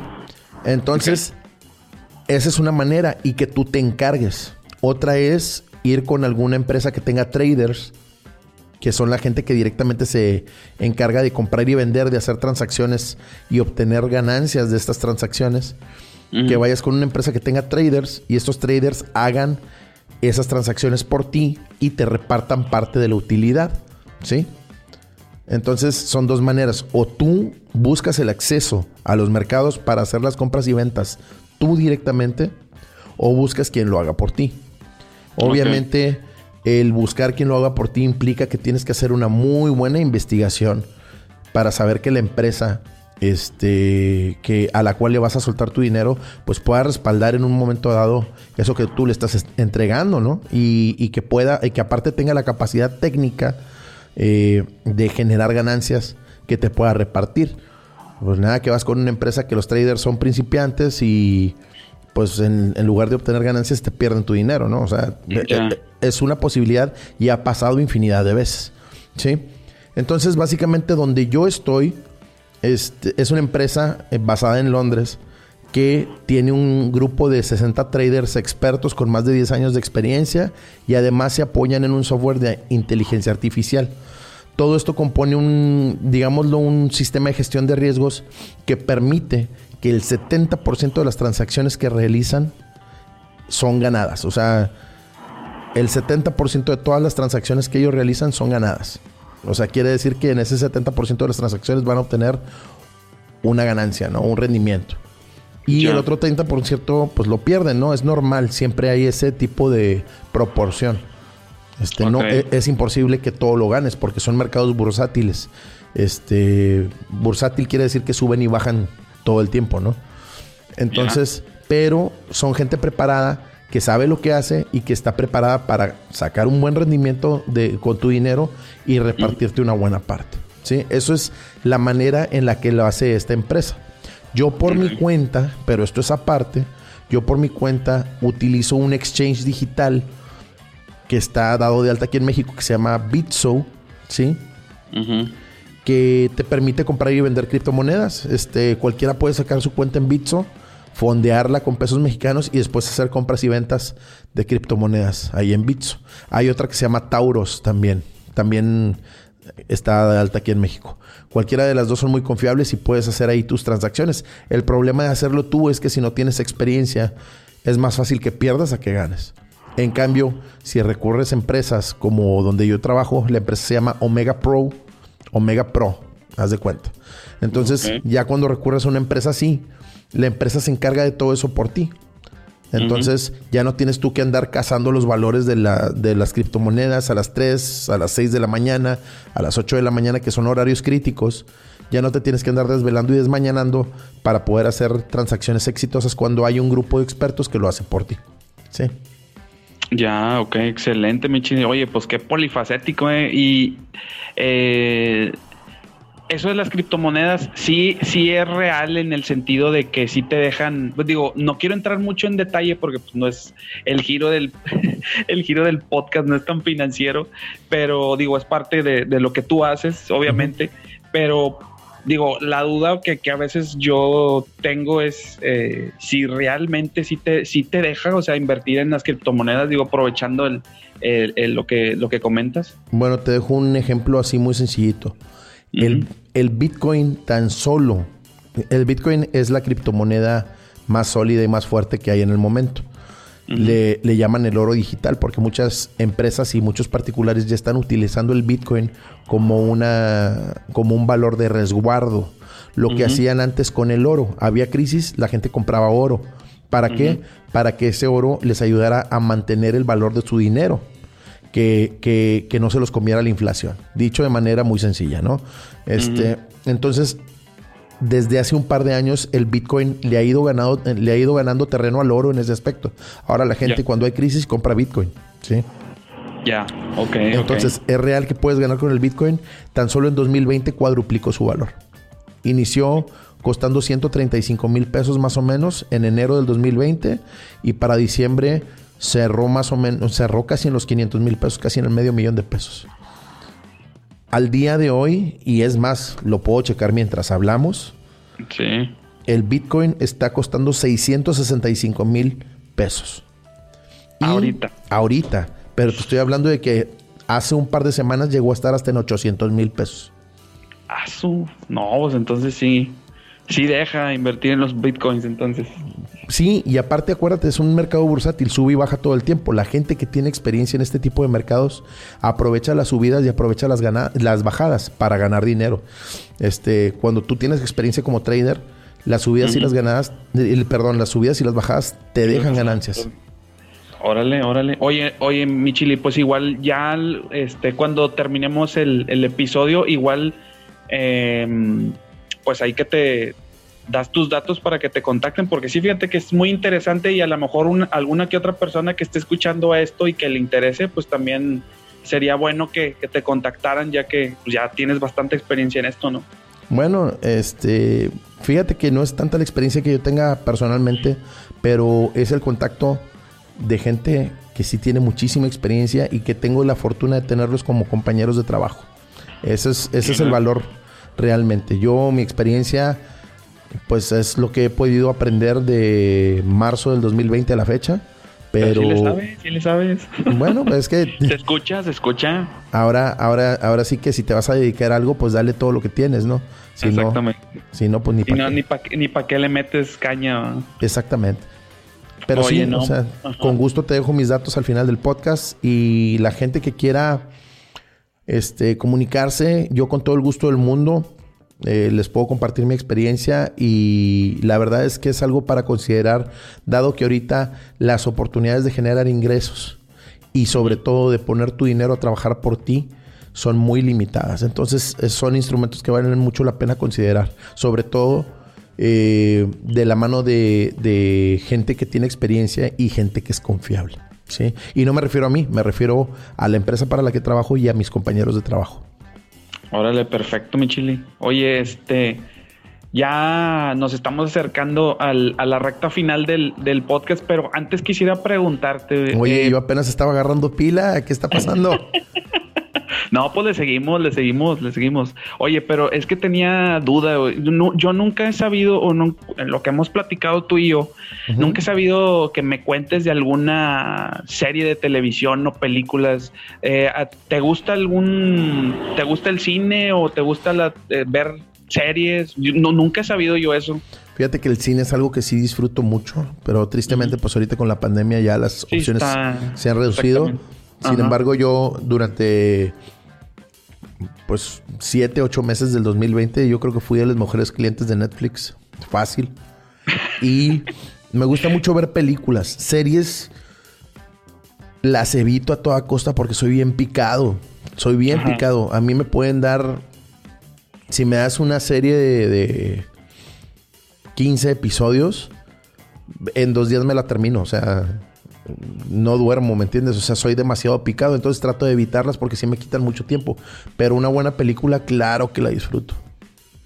Excelente. Oye, eh, ¿y alguna película o, la última película que hayas visto en estos días o que digas, me aventé esta y te la recomiendo o algo así, no sé? ¿Qué fue lo último que vi? Fíjate que lo último que vi me aventé un maratón de Matrix. Me aventé las tres de Matrix porque como voy a salir, ya va a salir la cuarta, pues quería como refrescar la memoria. Entonces fue lo último que vi. ¿Las viste en Netflix? Ah, sí, en Netflix. Ya, no, pues fíjate que yo también me aventé las... Yo sí soy mucho de, de ver películas, pero también de ver series. Y sí soy más o menos igual que tú. Sí, sí me pico mucho y sí, a veces me, nos, me ha aventado maratones este, con mi esposa de, ver eh, cierto tipo de series. ¿no? últimamente no he visto una serie en particular así que me guste mucho, pero la que, sí, la que siempre recomiendo yo, bueno, son dos. Que, y cuando tengas oportunidad, velas, o a lo mejor ya las viste. Una es Breaking Bad. Ah, como no, sí, ya me la aventé completita. Esa, y hay otra que se llama Ozrak que es también de, Netflix. Ah, sale este cuate, esa, sale este cuate, ¿cómo se llama? Jason Bateman, el ah, que salía en House, House, este, como arresto domiciliario, se llama algo así en inglés, no recuerdo cómo se llama el nombre de la serie. Ok. Ha salido en, ha salido en películas, pero esa serie está muy buena, te la, te la recomiendo. Si algún día se te ocurre ver una serie, Osra que es, es, es buena, ¿no? Y digo, Netflix tiene muy buenas, muy buenas este, series. Hay otra también, eh, ahorita no recuerdo el nombre, es una serie alemana que ya va, va, por su, tercer, su tercera temporada. Este, y estoy muy picado. Ahorita no me acuerdo el nombre de la, de la, de la serie, luego te la paso. Pero este, sí, sí, sí, soy yo muy picado con las series y sí, a veces me dan las 3, 4 de la mañana. No, yo la última. La última que me aventé fue la de La Casa de Papel, primera temporada. Y, ah, ya no, y ya no me quedaron ganas de seguirle con la segunda porque me piqué tanto. Creo que en, un mismo día me aventé toda la, toda la temporada y dije, no, esto no puede ser. Basta, ¿no? Este, pero, pero es más por mí, la verdad a mí sí me gustó bastante. Me aventé una película donde salía el mismo actor de La Casa de Papel, el que le hacía del profesor. Ah, sí, sí, sí.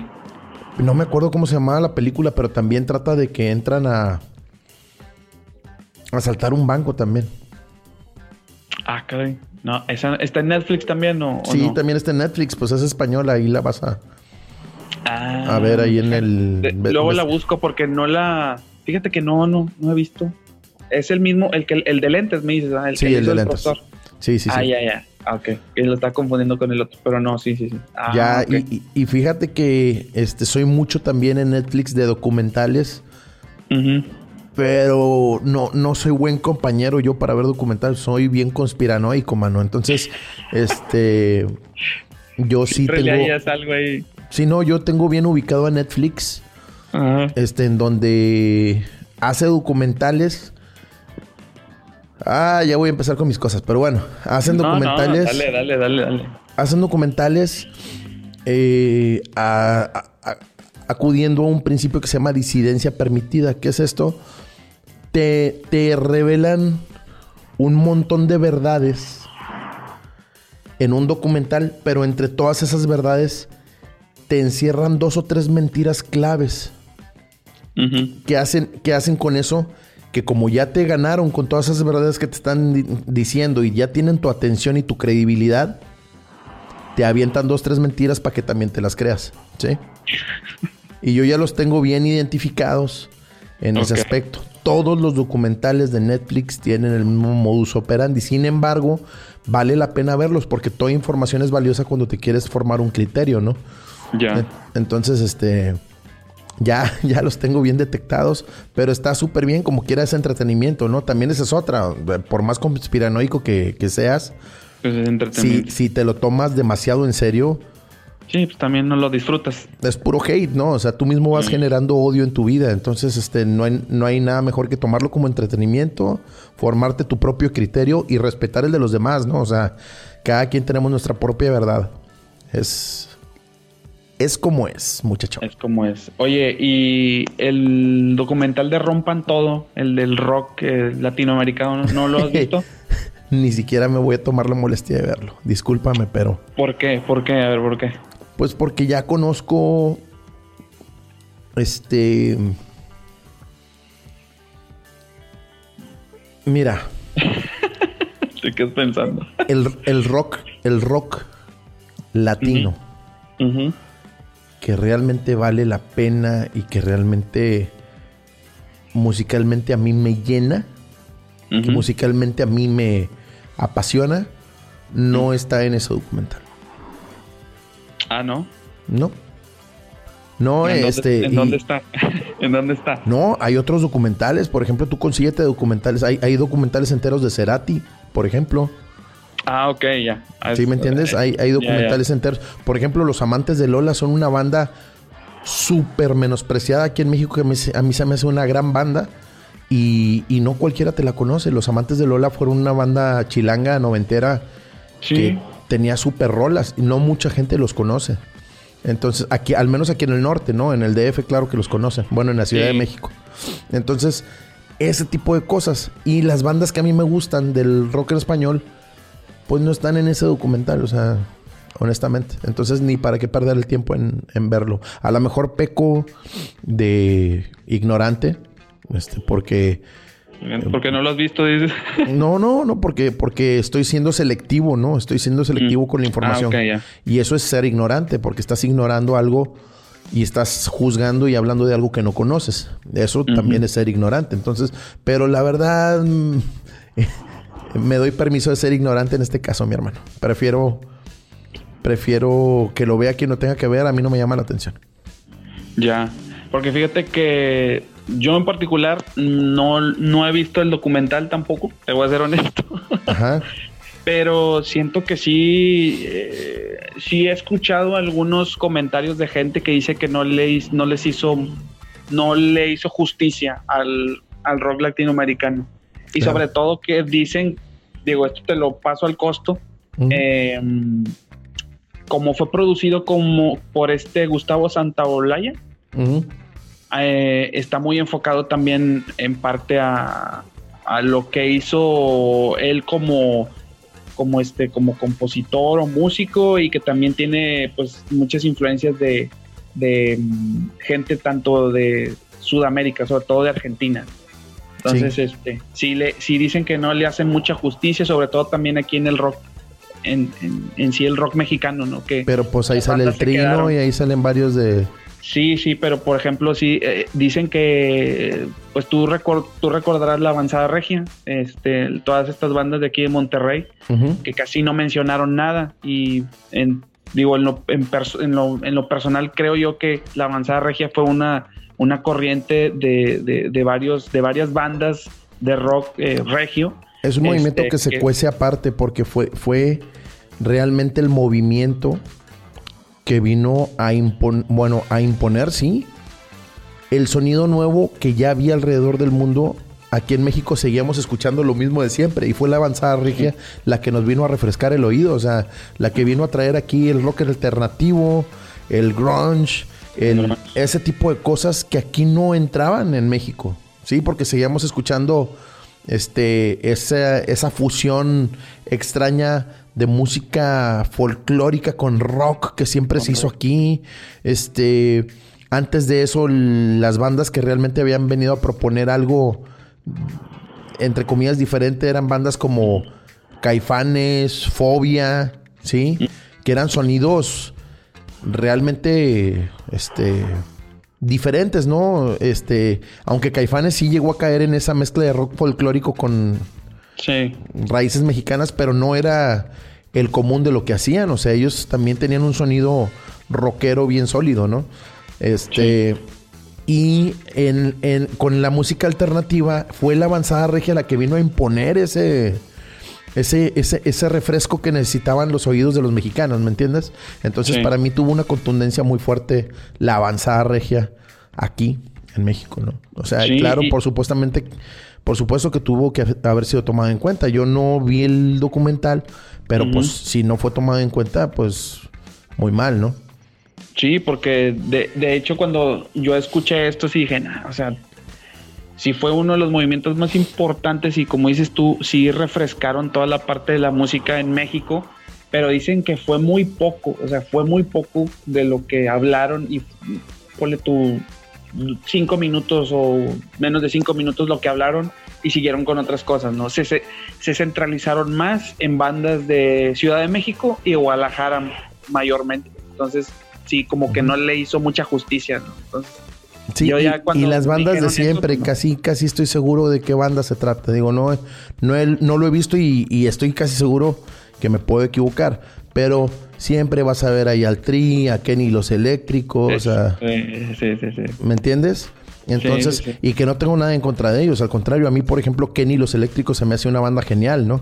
Este, incluso tengo el gusto de conocer a Kenny y, a, su bajista, que también es su pareja sentimental, ¿no? Este.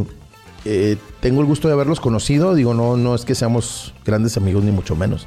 Pero los conocí, son gente excelente y aparte son una gran banda, ¿no? Pero son los mismos de siempre, o sea, vuelvo a lo mismo, fueron la avanzada regia, fueron los que vinieron a refrescar el oído del mexicano, en realidad, y del latino también. Sí, sí, sí, y la verdad que sí, y, pues yo siempre tengo esa, como ese recuerdo de los, de los primeros discos de, por ejemplo, de Jumbo, de, de Zurdo Movimiento, por ejemplo, en su, en su sus inicios también.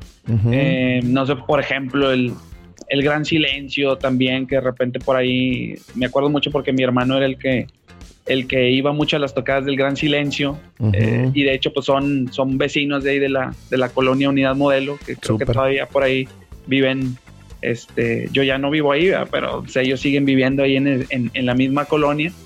Eh, y sí, me tocó ir a un par de conciertos de Jumbo.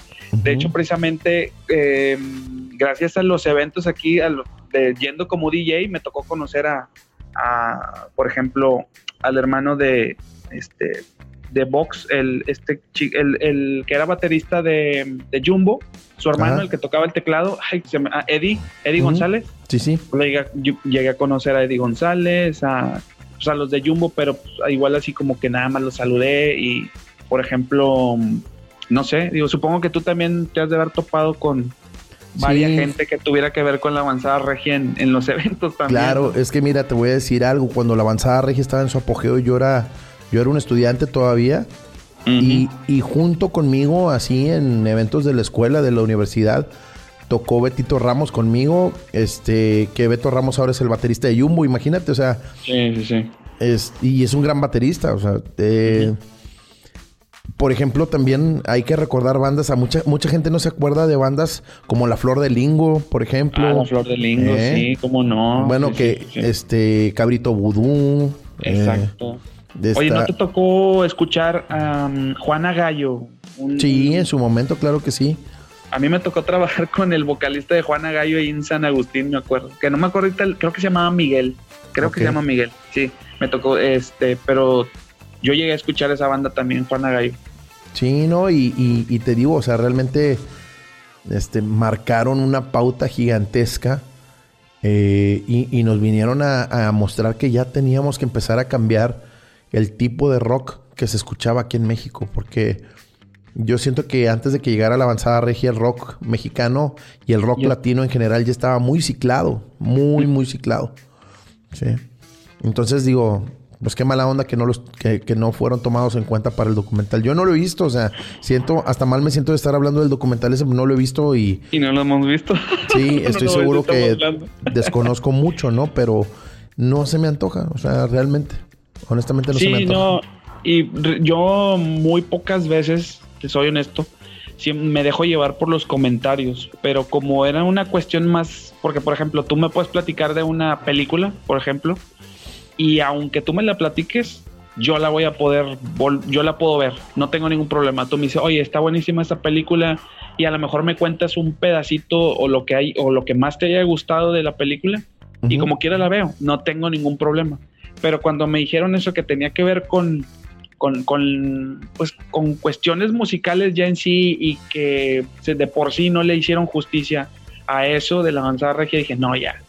O sea, ya. Este, si, si tenía ganas de verlo, me quitaron las intenciones con eso, ¿no? Y, con, y sobre todo, digo, no es por tirarle tierra a la raza de, de, de, CDMX, de Ciudad de México, ni de Guadalajara, porque hay mucha gente talentosa y que hace muy buena música. Oh, claro, a mí, a mí hay bandas de Guadalajara que me encantan.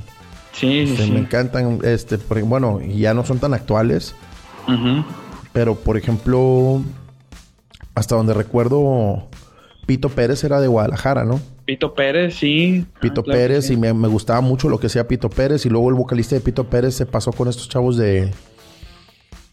Este. Ay. Y mal que no me acuerde porque. Mal que no me acuerde porque es una banda que me gusta mucho. Que tocaban así como medio reggae. Entre reggae, rock. Ah, caray. Y ahorita te voy a decir, ahorita te voy a decir. Mm, no, no me acuerdo. Ya tiene rato, ¿no? De esa banda, ¿no? Sí, pero es una super banda. Ah, eh, acá mi compadre el Chile lo está googleando por los sí, que no estamos ya estamos googleando, por supuesto. Googleando. que no pare el googleo, hijo Sí, sí, no, yo no me acuerdo de esa banda, fíjate. Sí escuché, sí supe que el vocalista de Pito Pérez sí había ido a otra banda, pero no me acuerdo el nombre, honestamente. No, y, y, soy muy bueno para acordarme de cosas. Y es, y es también este muy, muy buena banda. Eh, pero bueno, ahora sí que. ¿Era disque banda de ska? Eh, no, era, era, pues es que le metían un poquito de ska, pero sobre todo reggae y rock. Reggae, reggae. Ah, bueno, no, no, no, nada que ver. Este. Mira. No. Ya, si no lo encuentro ahorita. No, ya. Ya valió. Ya. ya valió, ya valimos como como gente de, música que no, que no recuerda eso. No, pero es que también la memoria de repente falla, pues está cañón. Sí, y, fíjate, este. A ver. Qué raro que no salga, qué raro que no salga, porque era una banda conocida y aparte una super banda.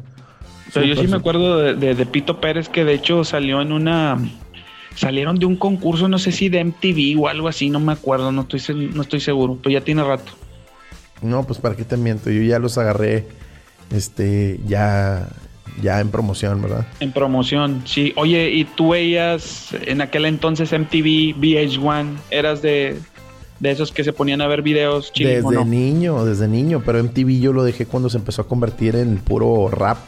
Puro una, rap. Una época en el que fue puro rap, rap, rap, hip hop, hip hop todo el día. Sí. Y los dejé de ver, los cambié precisamente por VH1. Y había un canal argentino que se llama Much Music, no sé si lo llegaste a ver. Ah, sí, cómo no. También me gustaba mucho ver Much Music. Yo veía, sí, fíjate que MTV lo dejé de ver precisamente cuando comenzaron a meter más eh, reality shows. Cuando empezaron con los realities también Ahí empecé y ya me, me incliné más por el VH1. Eh, Much Music casi no lo vi. Sí lo llegué a. Así cuando le cambiabas así al, a la tele, sí, sí, lo veía, pero leve, realmente. Pero sí, sí, sí recuerdo.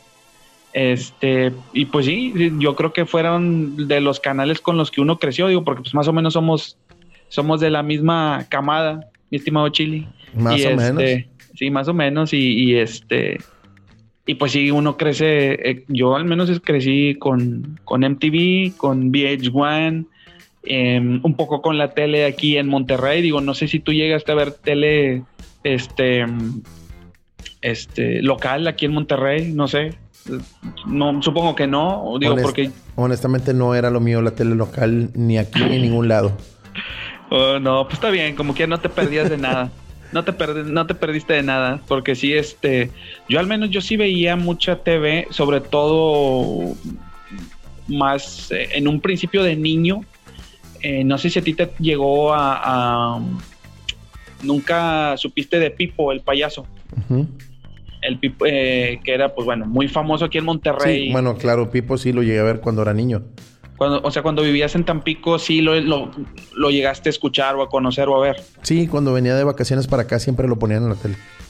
Ya, porque sí, a mí me tocó en una etapa de la infancia que mi papá trabajó en, en ahí en Televisa, Monterrey, y nos llevaba muy seguido a, ahí al, al, programa de Pipo. Entonces yo crecí viendo todos esos programas este y sobre todo las caricaturas. Y, en, el caso de las caricaturas, ¿tú veías caricaturas o no? Sí, de pues niño. De, niño sí, claro, por supuesto. ¿Y de cuáles te acuerdas, mi chile? No, pues mis favoritas siempre fueron El Pájaro Loco, La Pantera Rosa, Los Picapiedra, este, Massinger Z. Uy, sí, Massinger Z, ¿cómo no? Esos precisamente, Precisamente con un, este, en el episodio anterior tuve a un cuate que se llama Esaú, eh, que le mando saludos al buen Esaú. Él es el dibujante. Precisamente hablábamos de las caricaturas de, de las ochentas, ¿no? Y hablábamos de Massinger Z, hablábamos de, por ejemplo, He-Man, este, He-Man y los amos del universo, eh, los Thundercats, los halcones galácticos, todas esas caricaturas con las que crecimos, ¿no? Digo, yo no sé si tú llegaste a ver todas esas, pero supongo que una que otra sí has de haber visto, ¿no? Sí, cómo no. ¿Sigues googleando, mi chili? No, no, no, ya, ya, ya. Ah, ok, ok. Ya me resigné, güey. ya me resigné. Ya no encontraste cuál era la banda. Oye, no, pero sí me clavé bien cañón y no. No, no, no la encontré. ¿Para qué te miento? Oye, y aparte de, de, de las películas y de, de, bueno, ya no tanto de las series porque es que te picas mucho. Este, ¿qué otras aficiones tienes, mi chili?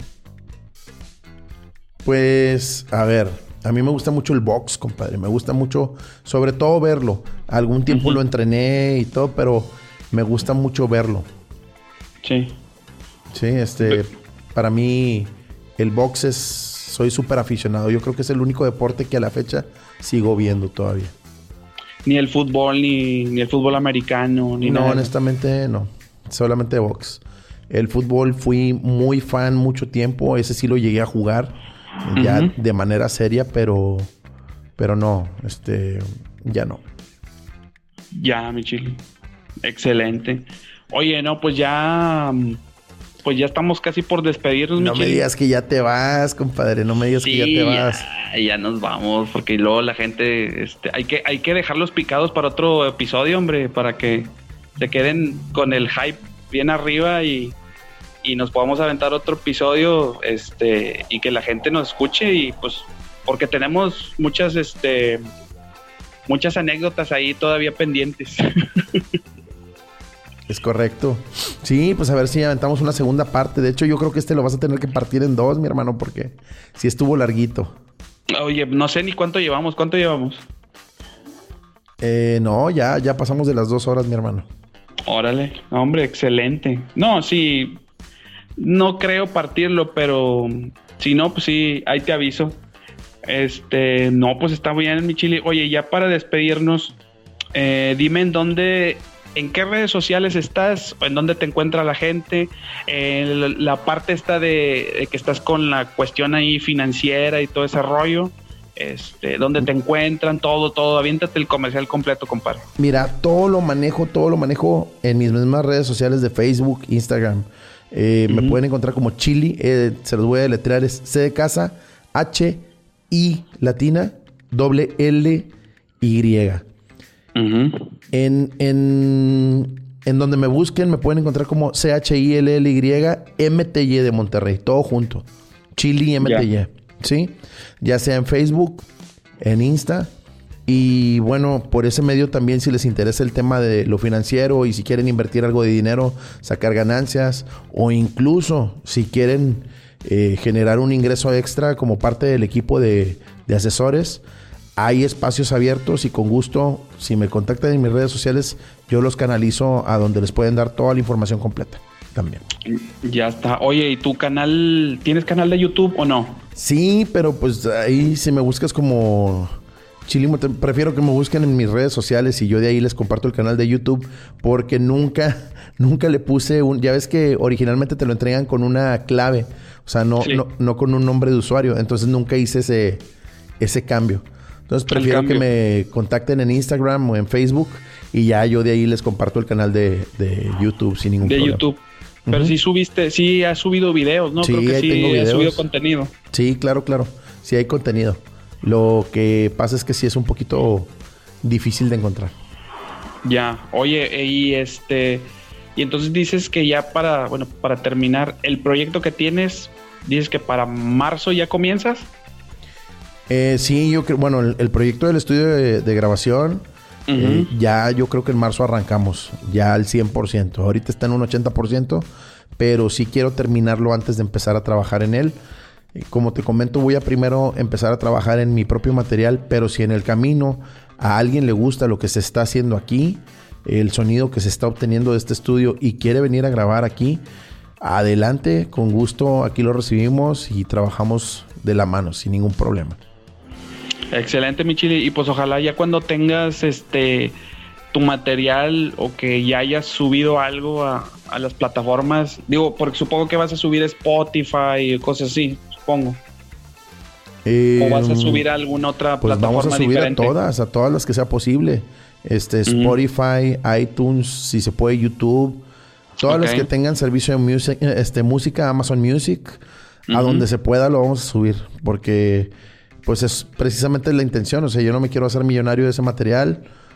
Este, simplemente quiero que no se queden guardadas en el baúl esas canciones. Compartirlas, compartirlas y que, las escuche la gente.